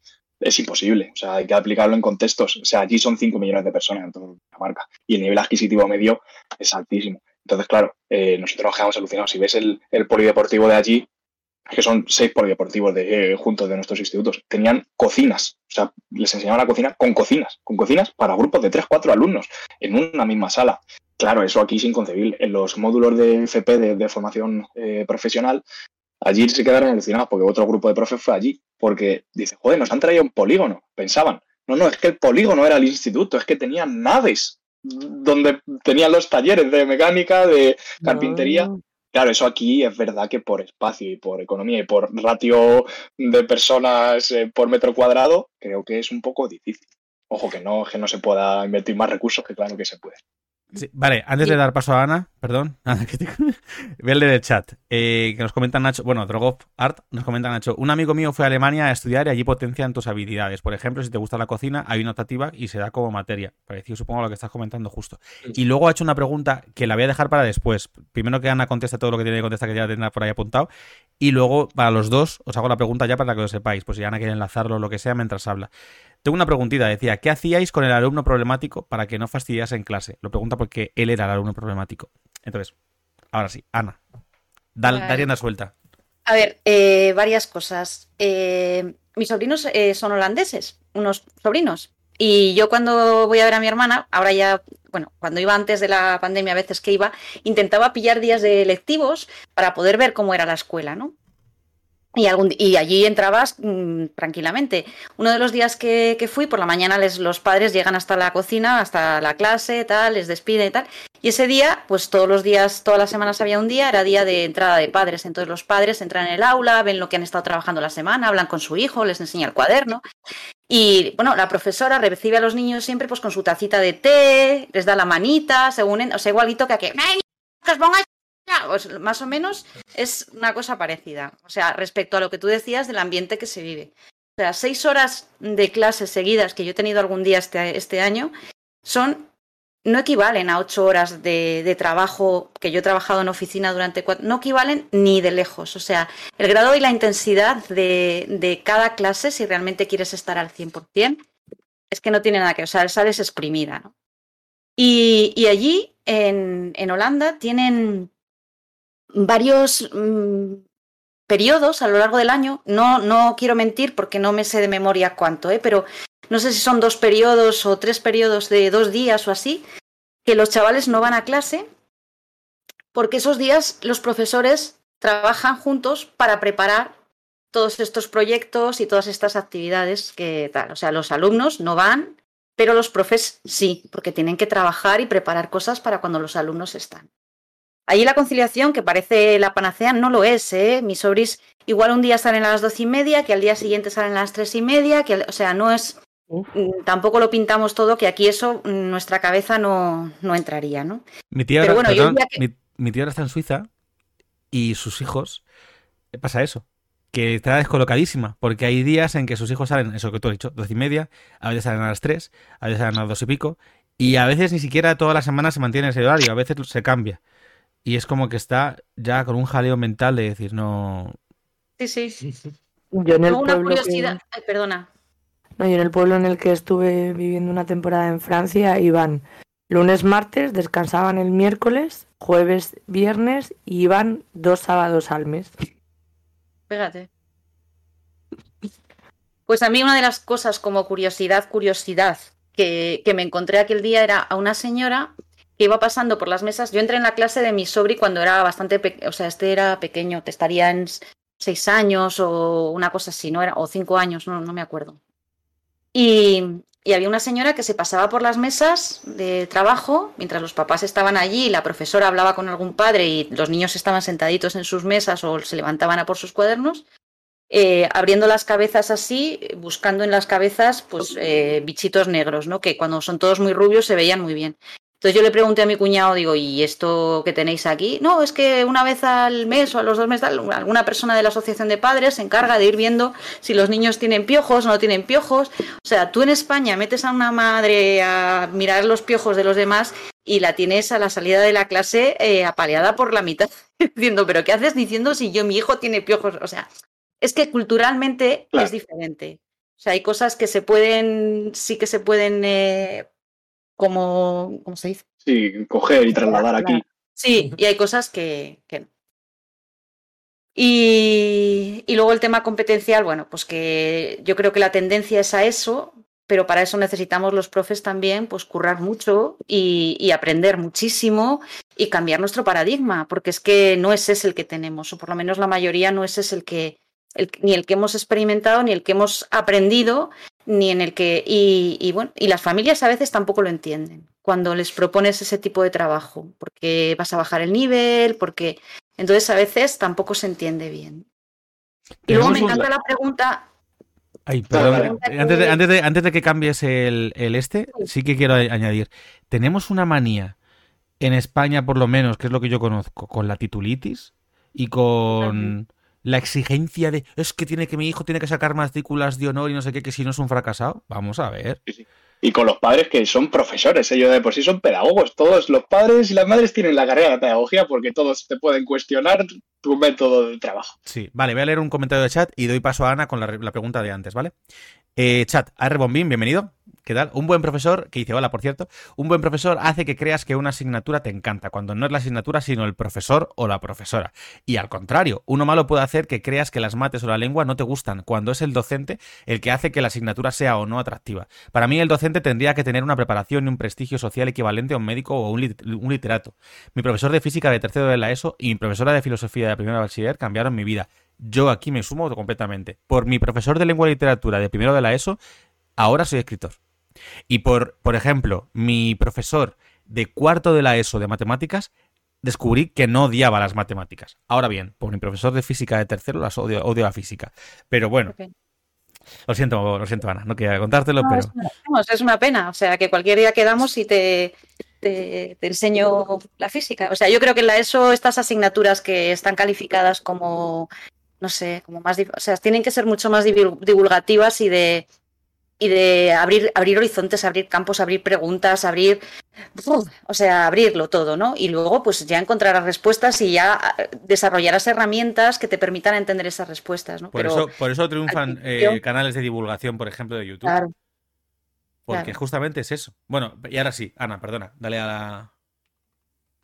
A ver, a mí cuando tengo chavales así, que a mí me encantan, o sea, yo reconozco que que cuando tienes un chaval así en clase, no es porque sea un reto, es porque ese chaval está, ya, está llamándote, o sea, te está pidiendo auxilio, necesita algo. Entonces, eh, bueno, pues tienes que saber qué es lo que te pide, ¿no? Para eso tienes que hablar con él un montón y, y confiar en él, ¿no? Creer en él. Yo este año había una clase que es que era imposible, o sea, de verdad, creedme, o sea, yo había días que ya tengo paciencia, ¿eh? pero es que llegaba hasta. Y ya dije, no, claro, digo, es que estoy luchando contra algo que no. Entonces yo ya entraba y les decía, venga, vamos a ver. Perdón, ¿eh? Es que cuando has dicho que tienes paciencia, Javi se ha reído. Ahí hay un indicativo. Va, perdón, sigue, sigue. Porque no tengo. No, no, al revés, porque se ríe que sabe que la tienes. Y ya ah, aprovecho y, leo, y leo el comentario de Nacho ya que te he parado. Verdad, mi profesor de filosofía me ayudó con mi vida personal gracias a lo bien que nos explicaba y cómo podíamos, podíamos aplicarlo a la vida personal. Y el de mates en segundo de, bachillerato hizo que sacase un 8 y llevaba 5 años arrastrando matemáticas. Vale, Ana, sigue, perdona. No, pues yo entraba en clase y les decía, a ver, quien no tenga el mood hoy para estar en clase de física y química, cero problema. Se levanta, Sale de clase, se va a la clase en, vuestro, en vuestro idioma, va. ¿Qué? Quien no tenga el mood, cero problema. A tomar por culo. De verdad, pero es que no lo decía de mala esto. Es que me parecía que es que hay días que no estás en tal y vas a dar por saco y vas a fastidiar y vas a impedir que otro que a lo mejor sí quiere no pueda, ¿no? Porque son adolescentes y si el al lado tiene ganas de marcha, pues yo me puedo unir porque al final... Y el primer día pues no salió nada. Pero yo les decía también, ahora si os quedáis aquí y os tengo yo que decir que no estáis en el lugar adecuado, entonces sí tenemos un problema. Si os vais ahora no hay ningún problema.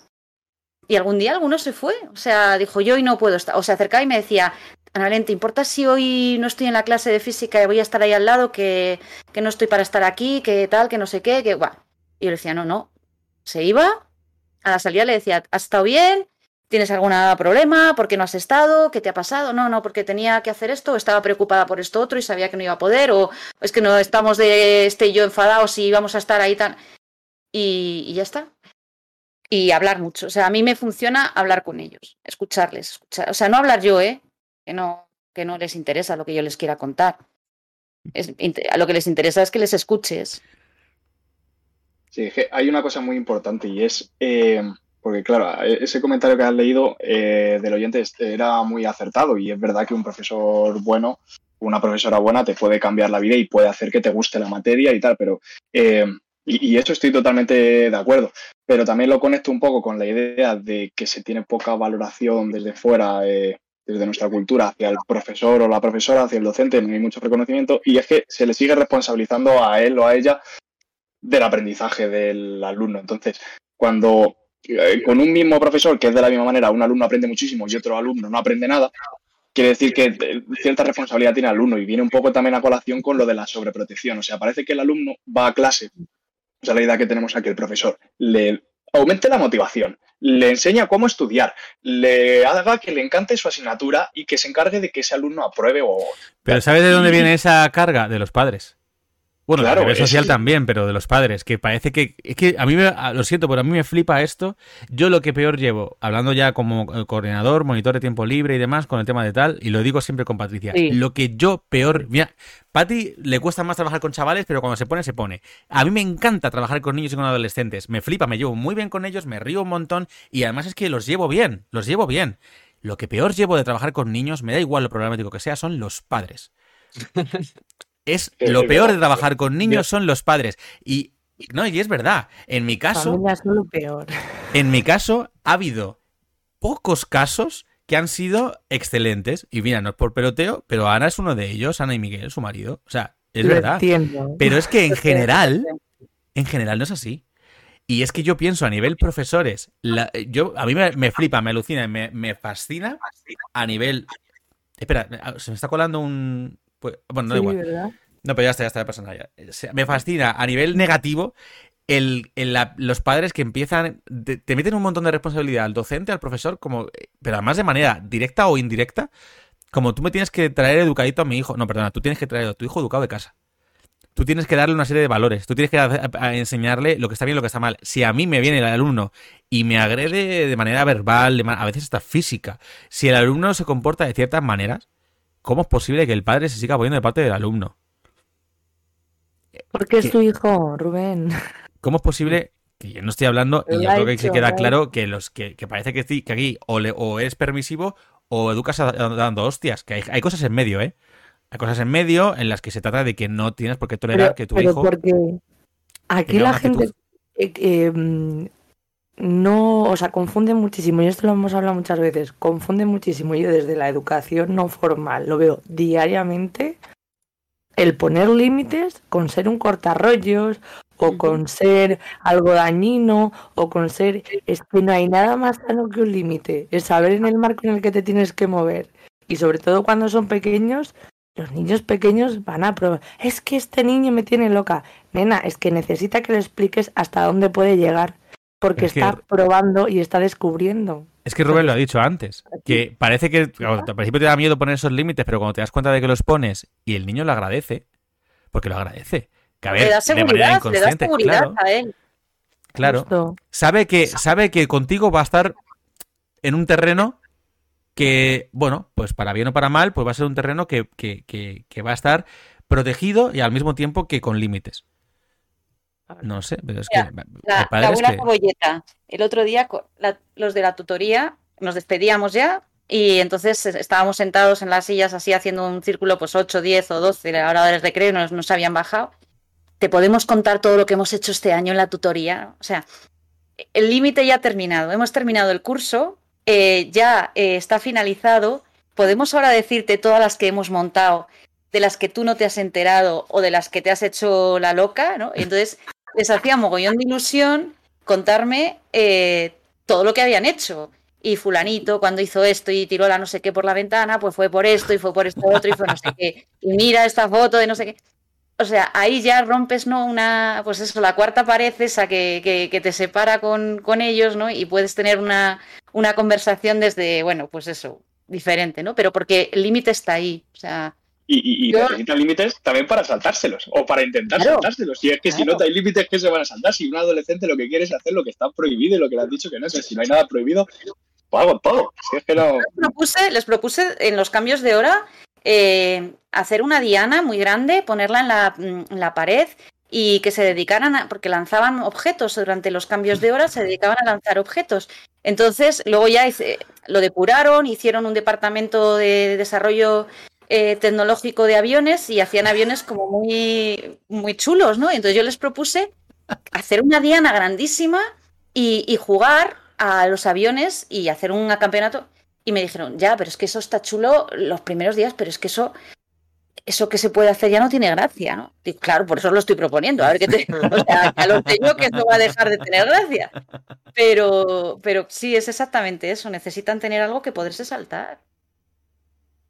Y probar. Eh, me voy a apuntar esa de, de, de- de- de- Perdón, Javi, ya te dejo. Me voy a apuntar esa de. eh, no, no. eh, ah, que os encanta hacer esto. Vamos a hacerlo de manera ortodoxa y legal. Ay, pero entonces ya no. Ay, pues claro. Va, Javi. Nada, yo iba a decir, hablando de lo de antes, de lo de los padres, que yo, que no soy profesor ni nada de parecido, eh, te, te lo digo a ti, Rubén, porque eres el que no lo sabe, estoy trabajando este año en, en la portería del, del colegio en el que trabaja mi madre, de hecho, eh, por las tardes. Y siempre me tocaba por lo típico de ir a buscar a tal niño porque está malo y que baje porque se lo van a llevar, o llamar por megafonía no sé quién, lo que sea. Y he de decir que es verdad que los peores son los padres. O sea, un ejemplo chorra del otro día, que es que el otro día creo que fue el viernes. Que. No, fue ayer, de hecho, ayer lunes. Que los niños ahora, como ya se acaba el curso, el día 24 acabó, pues ahora están en el colegio yendo por las mañanas a un campamento de verano. Que tienen ahí, pues con los monitores que tenían a veces por las tardes, para extraescolares, lo que Los, sea. Pues los campas tienen urbanos, sí, de siempre, sí. Sí, de toda la vida. Que tiene la piscina, no sé qué, tal, bueno. Y. La piscina, que es una bañera, pero que está fenomenal. Sí, pero que está muy bien.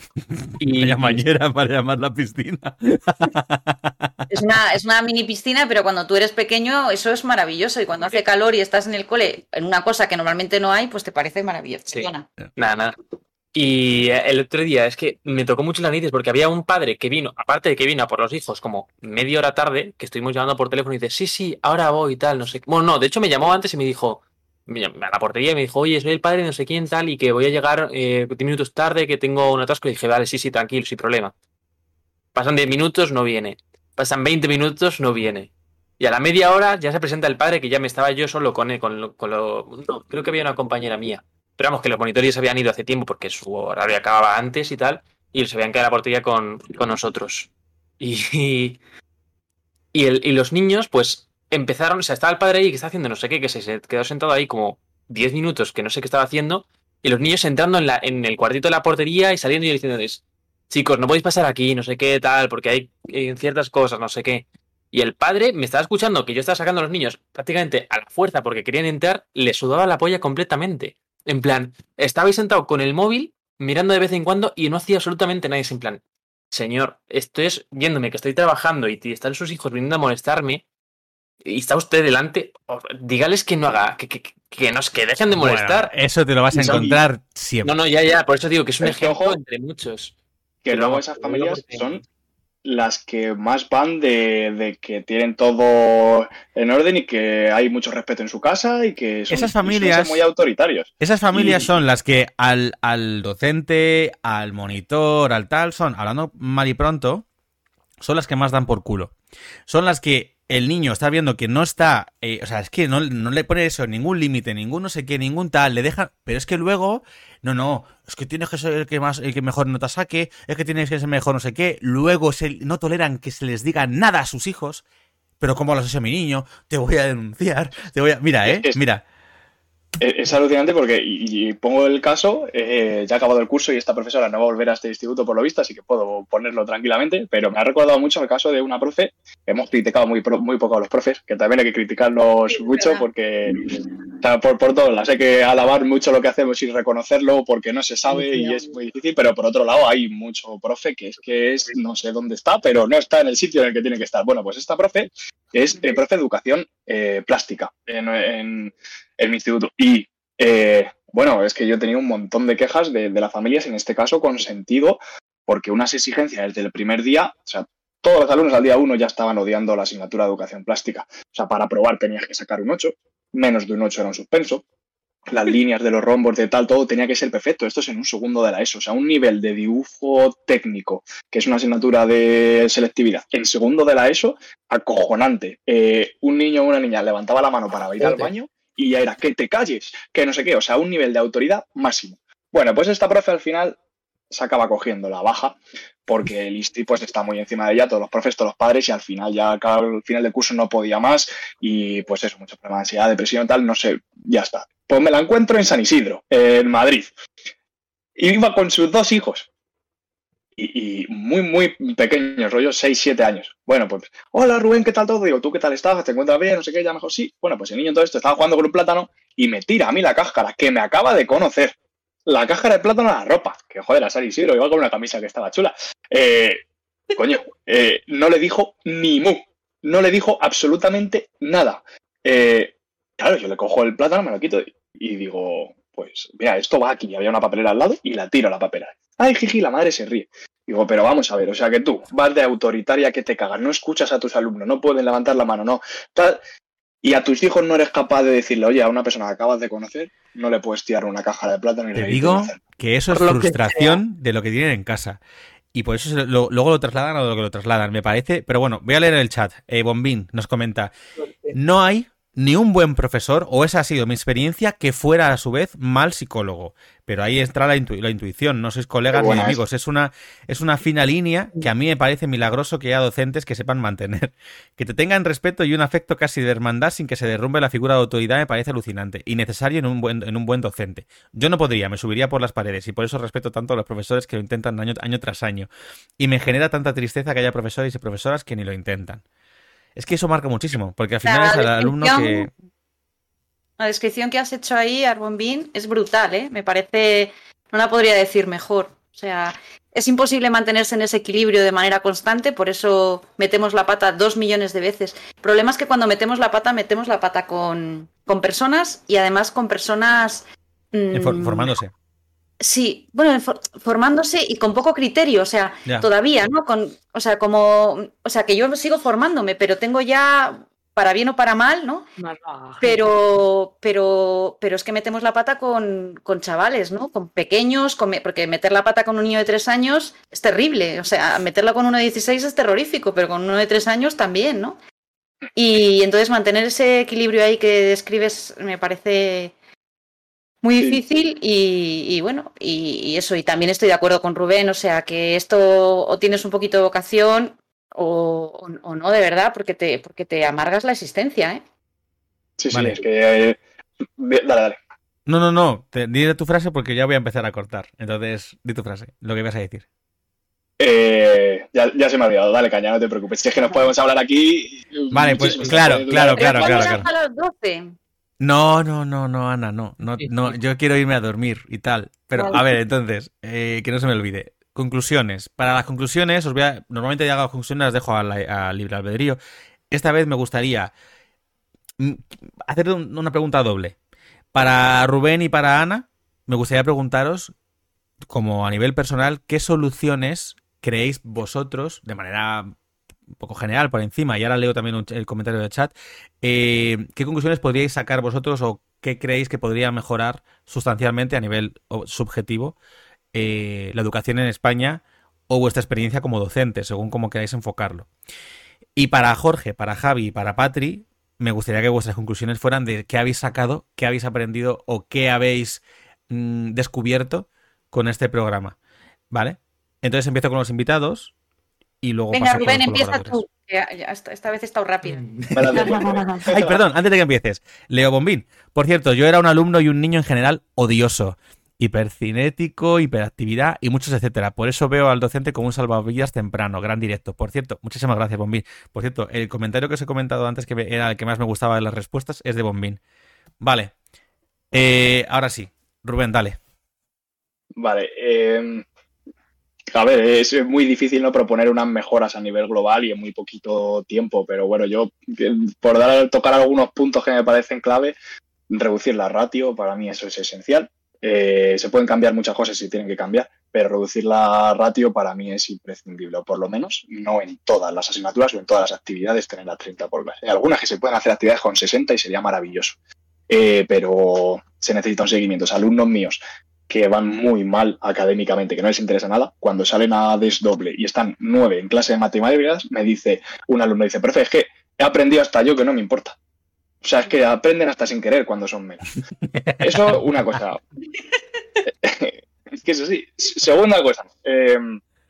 la- el sistema de acceso para el profesorado a la educación pública es agotador hasta el nivel máximo. O sea, yo he, he estado en dos eh, oposiciones y eh, me he dejado la vida en ellas. Y no todo el tiempo que yo le estoy dedicando a un sistema injusto se lo estoy quitando a mis alumnos. ¿Qué sentido tiene que yo después de cuatro años, con dos oposiciones aprobadas, con la segunda habiendo sido primero de mi tribunal, eh, no haya obtenido ni plaza? O sea, ¿qué más vida me tengo que dejar? ¿Qué más estrés compaginando estudios tal para un sistema? O sea, es, es de verdad muy desesperante el sistema de acceso que tenemos eh, de oposiciones. Tampoco puedo proponer cómo mejorarlo porque entiendo que es muy difícil. Y el tercer punto sí que creo que hay que cambiar un poco el chip del profesorado y adaptarnos un poco a, a qué se pide como sociedad y necesitamos mucho más unirnos. O sea, esto sí que veo por lo general eh, muy eh, alejado al docente del alumno. Eh, creo que actividades como las que está comentando Ana, un camino de Santiago, eh, un trabajo por proyectos o algo donde mm, se quiten un poquito de diferencia, sea una relación más horizontal, donde nos conozcamos, creo que es muy, muy necesario. Pero claro, el profesorado necesita también estar formado. Creo que, tenemos que actualizarnos, meternos en nuevos eh, nuevas formas de educar donde estemos más conectados, donde ese vínculo se pueda dar más, porque para mí es, es la clave, el vínculo alumnado profesional. Muy bien. Ana. Vale, yo primero voy a pedir un milagro, pacto educativo ya. o sea, no podemos estar como estamos. Y, y luego, pues, eh, utilizaría la frase para nosotros, los docentes, de conócete a ti mismo, porque es que el día que dejes de tener un poquito de, o sea, que, sí, que dejes de tener pasión, el día no es un día, ¿no? Pero cuando tú notes que hay una temporada, hay un curso en el que has perdido la pasión por, por esto y te pones a hablar de ello y no te salen emociones, o has dejado de creer en tus alumnos, tienes que buscar otra alternativa, porque esto no es lo tuyo ya. Y ya está. Es duro, ¿eh? Decirlo así, pero es que es real. Es real. Vale, y ahora empezamos por Javi, Jorge, Patri, ¿vale?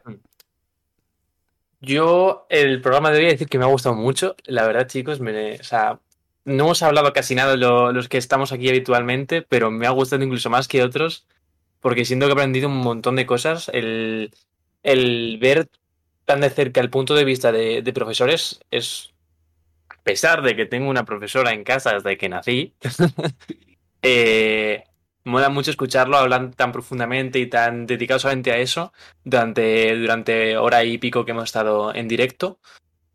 Y resaltar el tema de que yo, al haber escuchado hoy, me he dado cuenta, más aún de lo que ya tenía sospechas antes, de cuáles eran buenos profesores míos y cuáles eran no tan buenos profesores míos. Y, y no sé, o sea, a pesar de que recuerdo con cariño prácticamente cualquier profesor también es verdad un poco porque la mente humana tiende a recordar más las cosas buenas que las cosas malas de, del tiempo pasado, ¿no? Pero a pesar de eso, eh, como que veo distintas algunas cosas y, y, está en parte bien, en parte mal, pero, pero sí. A que, ahora, a que ahora valoras mucho más el impacto positivo que ha podido, sí. ha podido, ha podido tener en ti ciertos sí. educadores o profesores de tu vida. Sí, sí, tal cual. Es que es así, es que a mí me pasa. Y, de los hechos de esa gente te vas a acordar toda tu vida ya. Y esto sí, es así. A mí que un profesor me marca, un profesor, lo que te digo, un monitor de campamento de verano, un profesor de, de, mi, de mi escuela, de mi instituto, de mi, de mi colegio, que un profesor te marque, eso es... Ay, que te pega. Es que es verdad, pero es que un profesor te marca para toda la vida. Es que es como un padre eh, en tiempo limitado, edición limitada, un Funko. ¿Sabes? Entonces te llega y te coge y te pone y dices, es que esta persona, es que tú coges el Funko del profesor en tu mente, lo colocas ahí y se queda incluso dentro de la caja. Mira que yo saco Funko siempre fuera. Lo se te queda dentro de la caja, se te marca para siempre jamás en la vida. Es que eh, es lo que os he dicho. Que yo no sabía ni que me gustaba escribir hasta que un profesor un día hizo una, una eso, buscando una manera diferente de, de, motivar a sus alumnos con la literatura y con la escritura, de repente nos trae un cuaderno, que lo he contado varias veces aquí ya, nos trae un cuaderno de estos de libreta de, de, de A5 y nos pone ahí medio, medio párrafo escrito y, y, por, y por orden de lista y fuimos escribiendo. Y yo descubrí, cuando me llega el noveno, el, el noveno de la lista, me llega el cuaderno con ocho páginas escritas y cuando lo devuelvo yo he escrito 16, yo solo en manuscrito y descubro de repente que me flipa escribir y que me flipa crear historias. Que lo que yo hacía cuando yo era pequeño, no sé qué, se podía llevar por una, por una, una, una vertiente artística en este caso. Y que mi profesor de lengua y literatura me motivó para ello. Entonces, a ti eso te marca para siempre jamás. Otros profesores, lo que te digo, que han creído en ti, mi profesora de teatro, mi profesor de, de, de matemáticas que me hizo que, que, me gustaran, mi... se te queda para siempre, para siempre. O... Y por desgracia también puede ser para mal, ¿eh? Sí, sí, yo tengo una profesora cuando estaba en segundo de primaria que nos pegaba y nos, nos castigaba y nos dejaba en la esquina y, y era una profesora parecida a la de dibujo que ha comentado Rubén, pero con violencia física en, con siete años. Entonces sí, claro, claro que te marcan. Sí, sí. Pero bueno, yo me quedo con lo bueno, como dice Javi. Cualquier pasado, cualquier tiempo pasado fue mejor, porque te acuerdas de lo bueno. Jorge y Patri. Venga, Patri, ¿puedes o voy yo primero? Eh, ve, ve, ve. Jorge. A mí esta, este episodio me ha gustado también mucho, sobre todo porque he aprendido también el punto de vista del profesor desde fuera. No es lo mismo cuando, porque yo lo hacía muchas veces cuando terminaba el curso, que los profesores se paraban y, nos decían un poco, ¿cómo habéis visto el curso? ¿Cómo no sé qué? Y era, pues eso, intentar ponerse al nivel y tal, pero desde fuera, hablando con otros profesores, sí se ve mucho mejor cómo es todo, cómo lo vivís, cómo veis, eh, pues de todo, de, la gente que le cuesta más a la gente que es más problemática, eh, las soluciones. A mí me ha gustado mucho el programa por eso, porque es yo he aprendido mucho aquí ahora mismo, solamente de eso, de cómo lo veis vosotros y cómo se puede ir mejorando. Patri. Ay Dios, a mí me ha devuelto la esperanza hoy. Escucha, que, que, vosotros no lo sabéis, pero Patricia me lleva unos meses que me estaba súper depre con la humanidad. Sí, sí, sí, sí. Eh, los meses cuando son, porque yo desde que la conozco prácticamente. Pero yo me quejo, yo me quejo activamente. Y eso implica estar muy motivada porque para quejarse hay que tener fuerza. Pero ya ha llegado un momento en el que estaba ya en plan derrotada total. Estás cansada, estás el calor, no sé qué. y Es como, mira, tiro la toalla, que se prenda esto, voy a aprender a, lo que decíamos, tiro con arco y, a defenderme, que sea lo que Dios quiera la humanidad, ¿no? Pero sí, voy a, ser- voy a intentar ser rápida. Eh, me quedo con lo de escuchar que habéis dicho, porque mm, igual cuando mm, eh, hemos ido a hacer proyectos con adolescentes desde la educación no formal, que era, por ejemplo, uno de los más locos que nos iban a decir, va, va a ser un fracaso y que teníamos miedo porque era meternos en pleno botellón, a hablar con chavales y chavalas a decirlas, eh, que si vas a beber, bebe con dos dedos de frente que se puede. Y acabar llevándote una tribu de chavales y chavalas que confían ciegamente en ti, que no te tiran el, cubata, que no te tiran la botella a la cabeza, que no son violentos y que te llaman y te buscan a la carpeta y dicen, oye, podemos seguir hablando porque lo que necesitan y que están aburridos de beber, o sea, que están allí porque en el momento que les pones un pasapalabra o un rosco, no sé, que te vienen como locos a, a hacer juegos, a hacer actividades, porque necesitan que les escuches, porque no lo tienen en casa, porque los padres están ausentes, porque están trabajando, porque están saturados, porque ya no saben cómo hacerlo y porque este sistema, que yo siempre me voy a quejar, no te permite que disfrutes de la crianza de tus hijos y tus hijas, que eso es algo también muy grave y que luego arrastramos y que veis diariamente.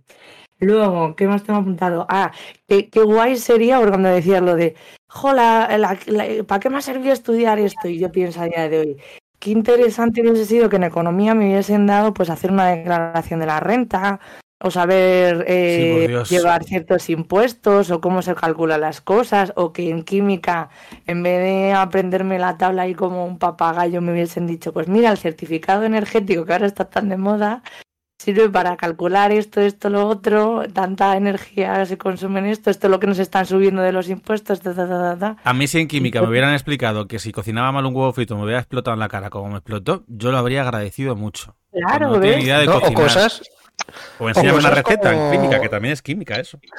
como no mezclar lo de la alergia y el amoníaco, que hay mucha gente que, hay Claro, mucha gente que yo he tenido que coger y decir, no hagas eso, por Dios. Cuidado, no te pases con el limpiador Claro. antical cuando quieras limpiar algo, porque puedes derretir el aparato electrodoméstico, cosas así, no joder, sé. Pues, pues que son aplicaciones súper prácticas para la vida, que es como, mira, y ahí lo tienes, para esto te servía estudiar esto.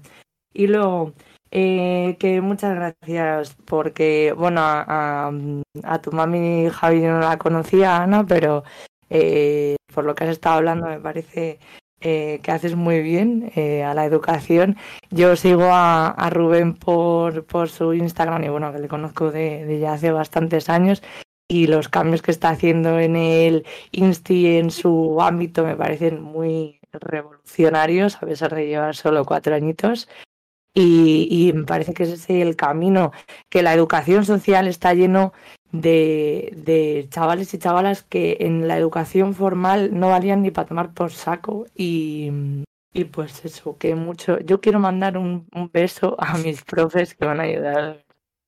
Porque se tiraban cinco minutos fuera diciéndome, hoy tienes que hacer esta tarea fuera de clase, hoy tienes que traer esto, o céntrate en lo otro, o aunque suspendía porque suspendía, porque yo no era de aprender como un papagayo, siempre eh, han estado apoyándome. Así que ya está. Qué guay eso.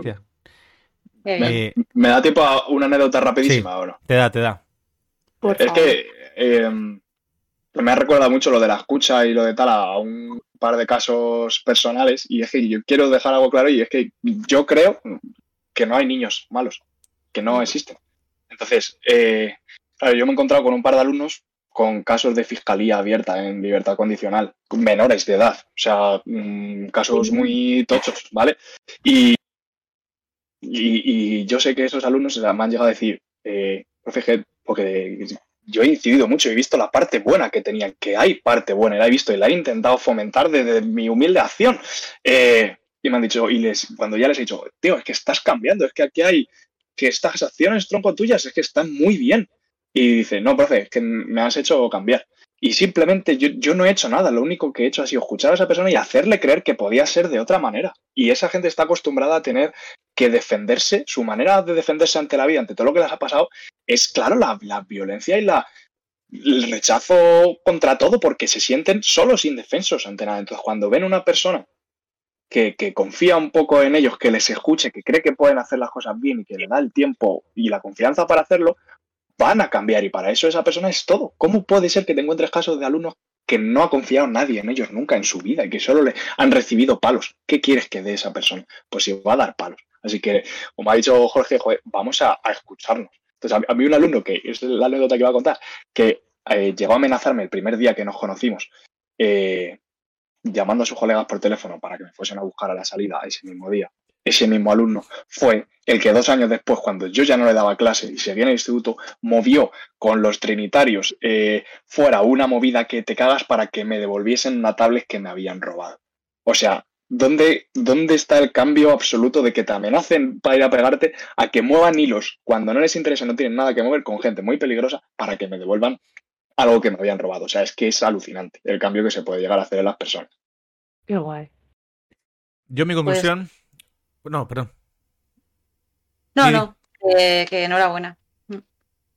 No, o sea, como caso a comentar, Sí. que, que- que es de, ahí lo de lo que veníamos diciendo tanto tú como yo. O sea, que enhorabuena a ti también por, por todo, vamos. Yo tengo dos conclusiones. La primera conclusión es que malditos seáis todos, que me habéis dado un montón de trabajo ahora para luego editar un montón de reels y un montón de vídeos. Estoy, ya verás, ya verás tú. Vamos a tener aquí de reels. Eh, Jorge, te los voy a dejar a ti, ¿eh? Bueno, con esto, esto, esta es mi primera conclusión. La segunda conclusión Tocaba es que- ya.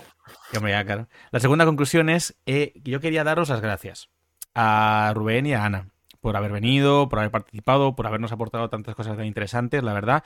Eh, creo que ha sido un cierre de temporada de cojonudo, la verdad. Normalmente nosotros los cierres de temporada, los, los dos que hemos tenido ha sido para hacer una remo- un revival de lo que hemos hecho durante la temporada, un tal, un no sé qué, alguna vez de recuperación de cosas y tal. Por cierto, eh, si no estáis eh, viéndolo, pues si lo podéis poner, si no, luego os lo enseño aparte, pero si lo podéis poner, poner el, el chat de Twitch ahora, para que lo podáis ver la pantalla. Pero vamos, resumidamente que, eh, Rubén, si tú no lo tienes, eh, que te pasen, o te paso ya ahora si puedo el enlace o lo que sea. Pero vamos, resumidamente, que muchísimas gracias por vuestra participación, por haber estado aquí, por haber aportado tanto, por habernos contado tantas cosas, que algunas son hasta personales, al final son vivencias, puntos de vista y tal. Habéis sido muy generosos a la hora de contarnos vuestras cosas, vuestras movidas, vuestras vivencias, vuestro punto de vista, y os lo agradezco de verdad, porque ha sido un regalo, ha sido un regalo. Y, además mola mucho poder escuchar lo que os digo, el poder ver que, que la frustración que a veces se paga yo, por ejemplo, lo sé como por- porque también trabajo en un pequeño comercio, entonces al final me pasa mucho que se- lo hablaba con a veces que vengo frustrado de decir, el cliente con quien lo paga, aunque hay clientes, igual que hay padres estúpidos y clientes estúpidos, pues igual, el cliente con quien lo paga, y hay clientes que a veces son padres que son estúpidos en todos sus ámbitos y vienen con sus hijos y te joden, pero entonces esa parte en la que viene el cliente y paga, paga contra ti cosas que no tienen nada que ver, como precios que, que son muy caros para ellos, porque en Amazon te lo tiran de precio, o, o servicios que luego han resultado mal, y tú como tienda pequeñita de barrio, eh, vendedor que vende de cara al público, no tiene nada que ver lo que tú estás haciendo, que intentas hacer para sobrevivir, intentas, intentas dar el mejor servicio, sino que viene de los distribuidores que te vienen de tal, de las grandes multinacionales que te aplastan, de no sé qué, y de repente, o, tener que, hacer- que, li- que lidiar con, entender el idioma que te habla el cliente cuando te habla de piezas raras, porque yo trabajo en una tienda de repuestos, y intentas que- descifrar lo que te dice y que no cagarla y que no sé qué, esos malabares se traducen en mucho más estrés, mucho más tal, porque ya no es un cliente, son 20.000 clientes que son vuestros niños, con sus padres, con sus vuestros jefes, con el sistema educativo, con tal. Y a mí me parece muy loable ese nivel de estrés que tenéis que eh, gestionar y que gestionáis y que no se tiene en cuenta, que al final muchas veces se culpa al profesor, que es a lo que yo voy, de, de problemas que son mucho más profundos. Así que eh, nada, esa es mi conclusión. Con esto... Gracias a vosotros por invitarnos. No, para nada. Sí. Con esto cierro tema, pero antes de cerrar el episodio y cerrar la temporada, es eso. Quería hablar un poquito del cierre de temporada. Eh, perdona, Rubén, ¿tienes el, el enlace? Si no te lo mando. Ah, yo, Le eh, mando- el enlace. No, el chat. Te lo he mandado yo por el Se lo has WhatsApp, mandado- Ah, vale, vale, no- pues no mira, subir. Pues entonces vale. os lo voy comentando rápidamente. Con todo esto, eh, como decía, siempre hacemos como un cierre de temporada, alguna cosa, algún tal. Bueno, en este caso, este año no. De hecho, yo, eh, bueno, no sé si que todavía queda por aquí y tal. eh, yo mi idea era haceros un, un regalo a, a los tres, a Jorge, a Patri y a Javi, por haber participado y estado conmigo toda la temporada. Y, bueno, Javi esta temporada, pero vosotros también, Jorge y Patri, los anteriores. La verdad es que agradezco muchísimo que hayáis estado aquí conmigo, que hayáis compartido conmigo todo este tiempo, que vengáis conmigo cada martes a grabar, que, que aportéis vuestra... Muchísimas gracias, Espe. Ha estado interesantísimo, comenta. Que vengáis a aportar eh, vuestro grano de arena, vuestras recomendaciones. Algunas son muy, muy, muy random, pero otras son maravillosas. Venís con cosas increíbles. Y... Y bueno, sabíais que os iba a regalar una cosa, pero luego os dije que al final no lo iba a hacer, porque, bueno, historias de tal. Pero bueno, el caso es que al final sí que, lo- sí que lo hemos hecho. Y para que lo sepáis, este dibujo que estáis viendo en pantalla, hecho por Pedro, Pedro Cortijo, que está aquí presente, eh, quería que supierais que, ya que lo estáis viendo, lo tenéis ahí delante, ¿verdad? De momento no lo estoy viendo. Todavía no, todavía no. No, pues esto es una representación Ahora. nuestra. Es una, es una representación nuestra eh, como equipo, que todo lo puede, con superpoderes. Y para que lo veáis mejor, porque aquí hay vuestras caras, pero ya lo puedo ampliar. ¿Os acordáis esa foto que nos hicimos el día que fuimos al salida cine? del cine. Recuerdo la foto. A la salida del cine de ver Batman juntos los cuatro, como primera y única actividad que hemos hecho juntos como equipo ya. Pues. Pues nada, para que lo supierais, este es un regalo que hemos estado preparando Pedro y yo. Y. Y para vosotros, luego ya os lo paso y demás para que lo tengáis bien. Va a ser Qué nuestra guay. imagen de cierre de temporada. Y era mi forma de querer daros las gracias por eh, haber estado ahí, por, por, por estar conmigo, por participar y porque sobre todo ya hemos hecho este dibujo, que sepáis que esto es un contrato eh, totalmente vinculante para que este año que viene os jodéis. O sea, no es, no es negociable, lo siento. Para que lo sepáis, os vais a seguir explicando. Lo siento, Ana, por tu hijo, va a seguir llegando los martes a cenar súper tarde. Mala suerte. Ya te aviso desde aquí. No le vamos a pagar. Lo siento. Es parte de mi encanto. Prometo cosas que luego no cumplo. Sueldo digno.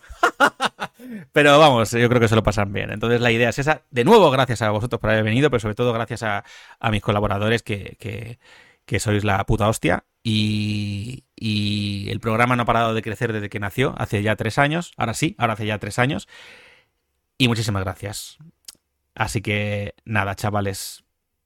Básicamente eso. cre- deciros. crece, crece porque tiene a alguien como tú que eres una persona inagotable, incansable, creando, creando, a veces, a creando, a veces me canso mucho. Sí, pero te cansas, pero luego vienes con una idea nueva. Y yo digo, pero este chico no estaba cansado. De verdad, por favor.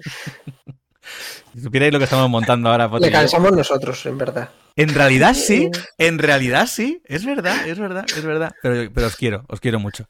Así que nada, eso. Eh, bueno, chat, ese Pedro, eh, qué bonito, capítulo estupendo, muchísimas gracias Nacho, un abrazote. Eh, no añado ni retiro a nadie de la imagen, Pedro, gracias. Y ahora sí, voy a poner la musiquita de fondo de cierre, voy a leer el este, así que mm, si queréis decir algo rápido antes de que ponga la música, es el momento. Sí, yo quería decir solo porque no os había escuchado nunca ni tenía ninguna expectativa de nada a lo que venía, simplemente confiaba en Patria a tope y lo que saliese. Y creo que si os sirve de algo desde alguien desde fuera totalmente, eh, algo que tenéis muy bueno que yo creo es que, por lo menos a mí, me habéis hecho sentir muy cómodo, muy a gusto y creo que sois personas que escucháis mucho y escucháis abiertamente y me parece eso un valor en extinción. Así que de verdad conservar eso porque ya tenéis un, un oyente nuevo aquí y un fan. Para Muchas gracias, Rubén. Que sepas que entre nosotros no nos escuchamos. Siempre nos cortamos. Pero es, es, parte de la dinámica de la confianza y eso. No, no. Es el clásico. Sí, sí, yo estoy de acuerdo con Rubén, ¿eh? Sí, sí. Pues nada, muchísimas gracias, chicos. Ahora sí, la musiquita de cierre ya suena. Bueno, que sepáis que se cortará. Porque llevo yo con, con la musiquita de los cojones, se me han cortado todas. Todas. La de la apertura, la de empezamos, luego se ha puesto. Ya estoy hasta las narices, ya. Se me corta todo. Se me ha cortado la de las noticias. Esta se va a cortar. Y ahora seguro que no se corta y me deja mal. Pero, vamos al cierre, venga. Hasta aquí el episodio de hoy. Y nuestra tercera temporada. Cierre de tercera temporada. Bueno, muchísimas gracias de nuevo a Rubén y Ana por haber pasado por aquí. Gracias de verdad por haberos pasado. Gracias a Patri, a Javi y a Jorge por toda esta temporada, por vuestro cariño, vuestra atención y por participar conmigo en todos estos episodios. Nada, muchas gracias a ti. A ti. Para la gente del chat, que habéis estado muy activos hoy. Muchísimas gracias por todo lo que os habéis pasado, por haber comentado, por haber participado. Gracias por venir a pasarlo bien con nosotros. Gracias por hoy y por toda la temporada que hemos empezado este año, porque ha sido tercer año de temporada, o sea, tercera temporada, perdón, pero primer año que estamos en directo y ha sido una acogida increíblemente bonita, de verdad. Y para ti, oyente, te recuerdo que podrás ver todas las emisiones de esta temporada en Twitch en el canal El Anfitrión Podcast. También estamos en redes sociales. En Instagram nos encontrarás como Podcast El Anfitrión y en Twitter como El Anfitrión Cast. También te recuerdo que nos tienes en todas las plataformas de, podcast para que nos escuches como y cuando quieras, de la manera más cómoda que te resulte. Muchísimas gracias por dedicarnos un ratito de tu tiempo. Sin ti, nada de esto sería posible. Gracias por habernos acompañado en nuestro tercer año de vida. Nos vemos en septiembre en una nueva temporada de El Anfitrión. Felices vacaciones y el poema para cerrar esta temporada del poeta Carlos Castro Saavedra es Amistad es lo mismo que una mano, que en otra mano apoya su fatiga y siente que el cansancio se mitiga y el camino se vuelve más humano. El amigo sincero es el hermano, claro y elemental como la espiga, como el pan, como el sol, como la hormiga que confunde la miel con el verano. Grande riqueza, dulce compañía es la del ser que llega con el día y aclara nuestras noches interiores. Fuente de convivencia, de ternura, es la amistad que crece y se madura en medio de alegrías y Dolores. Hasta septiembre.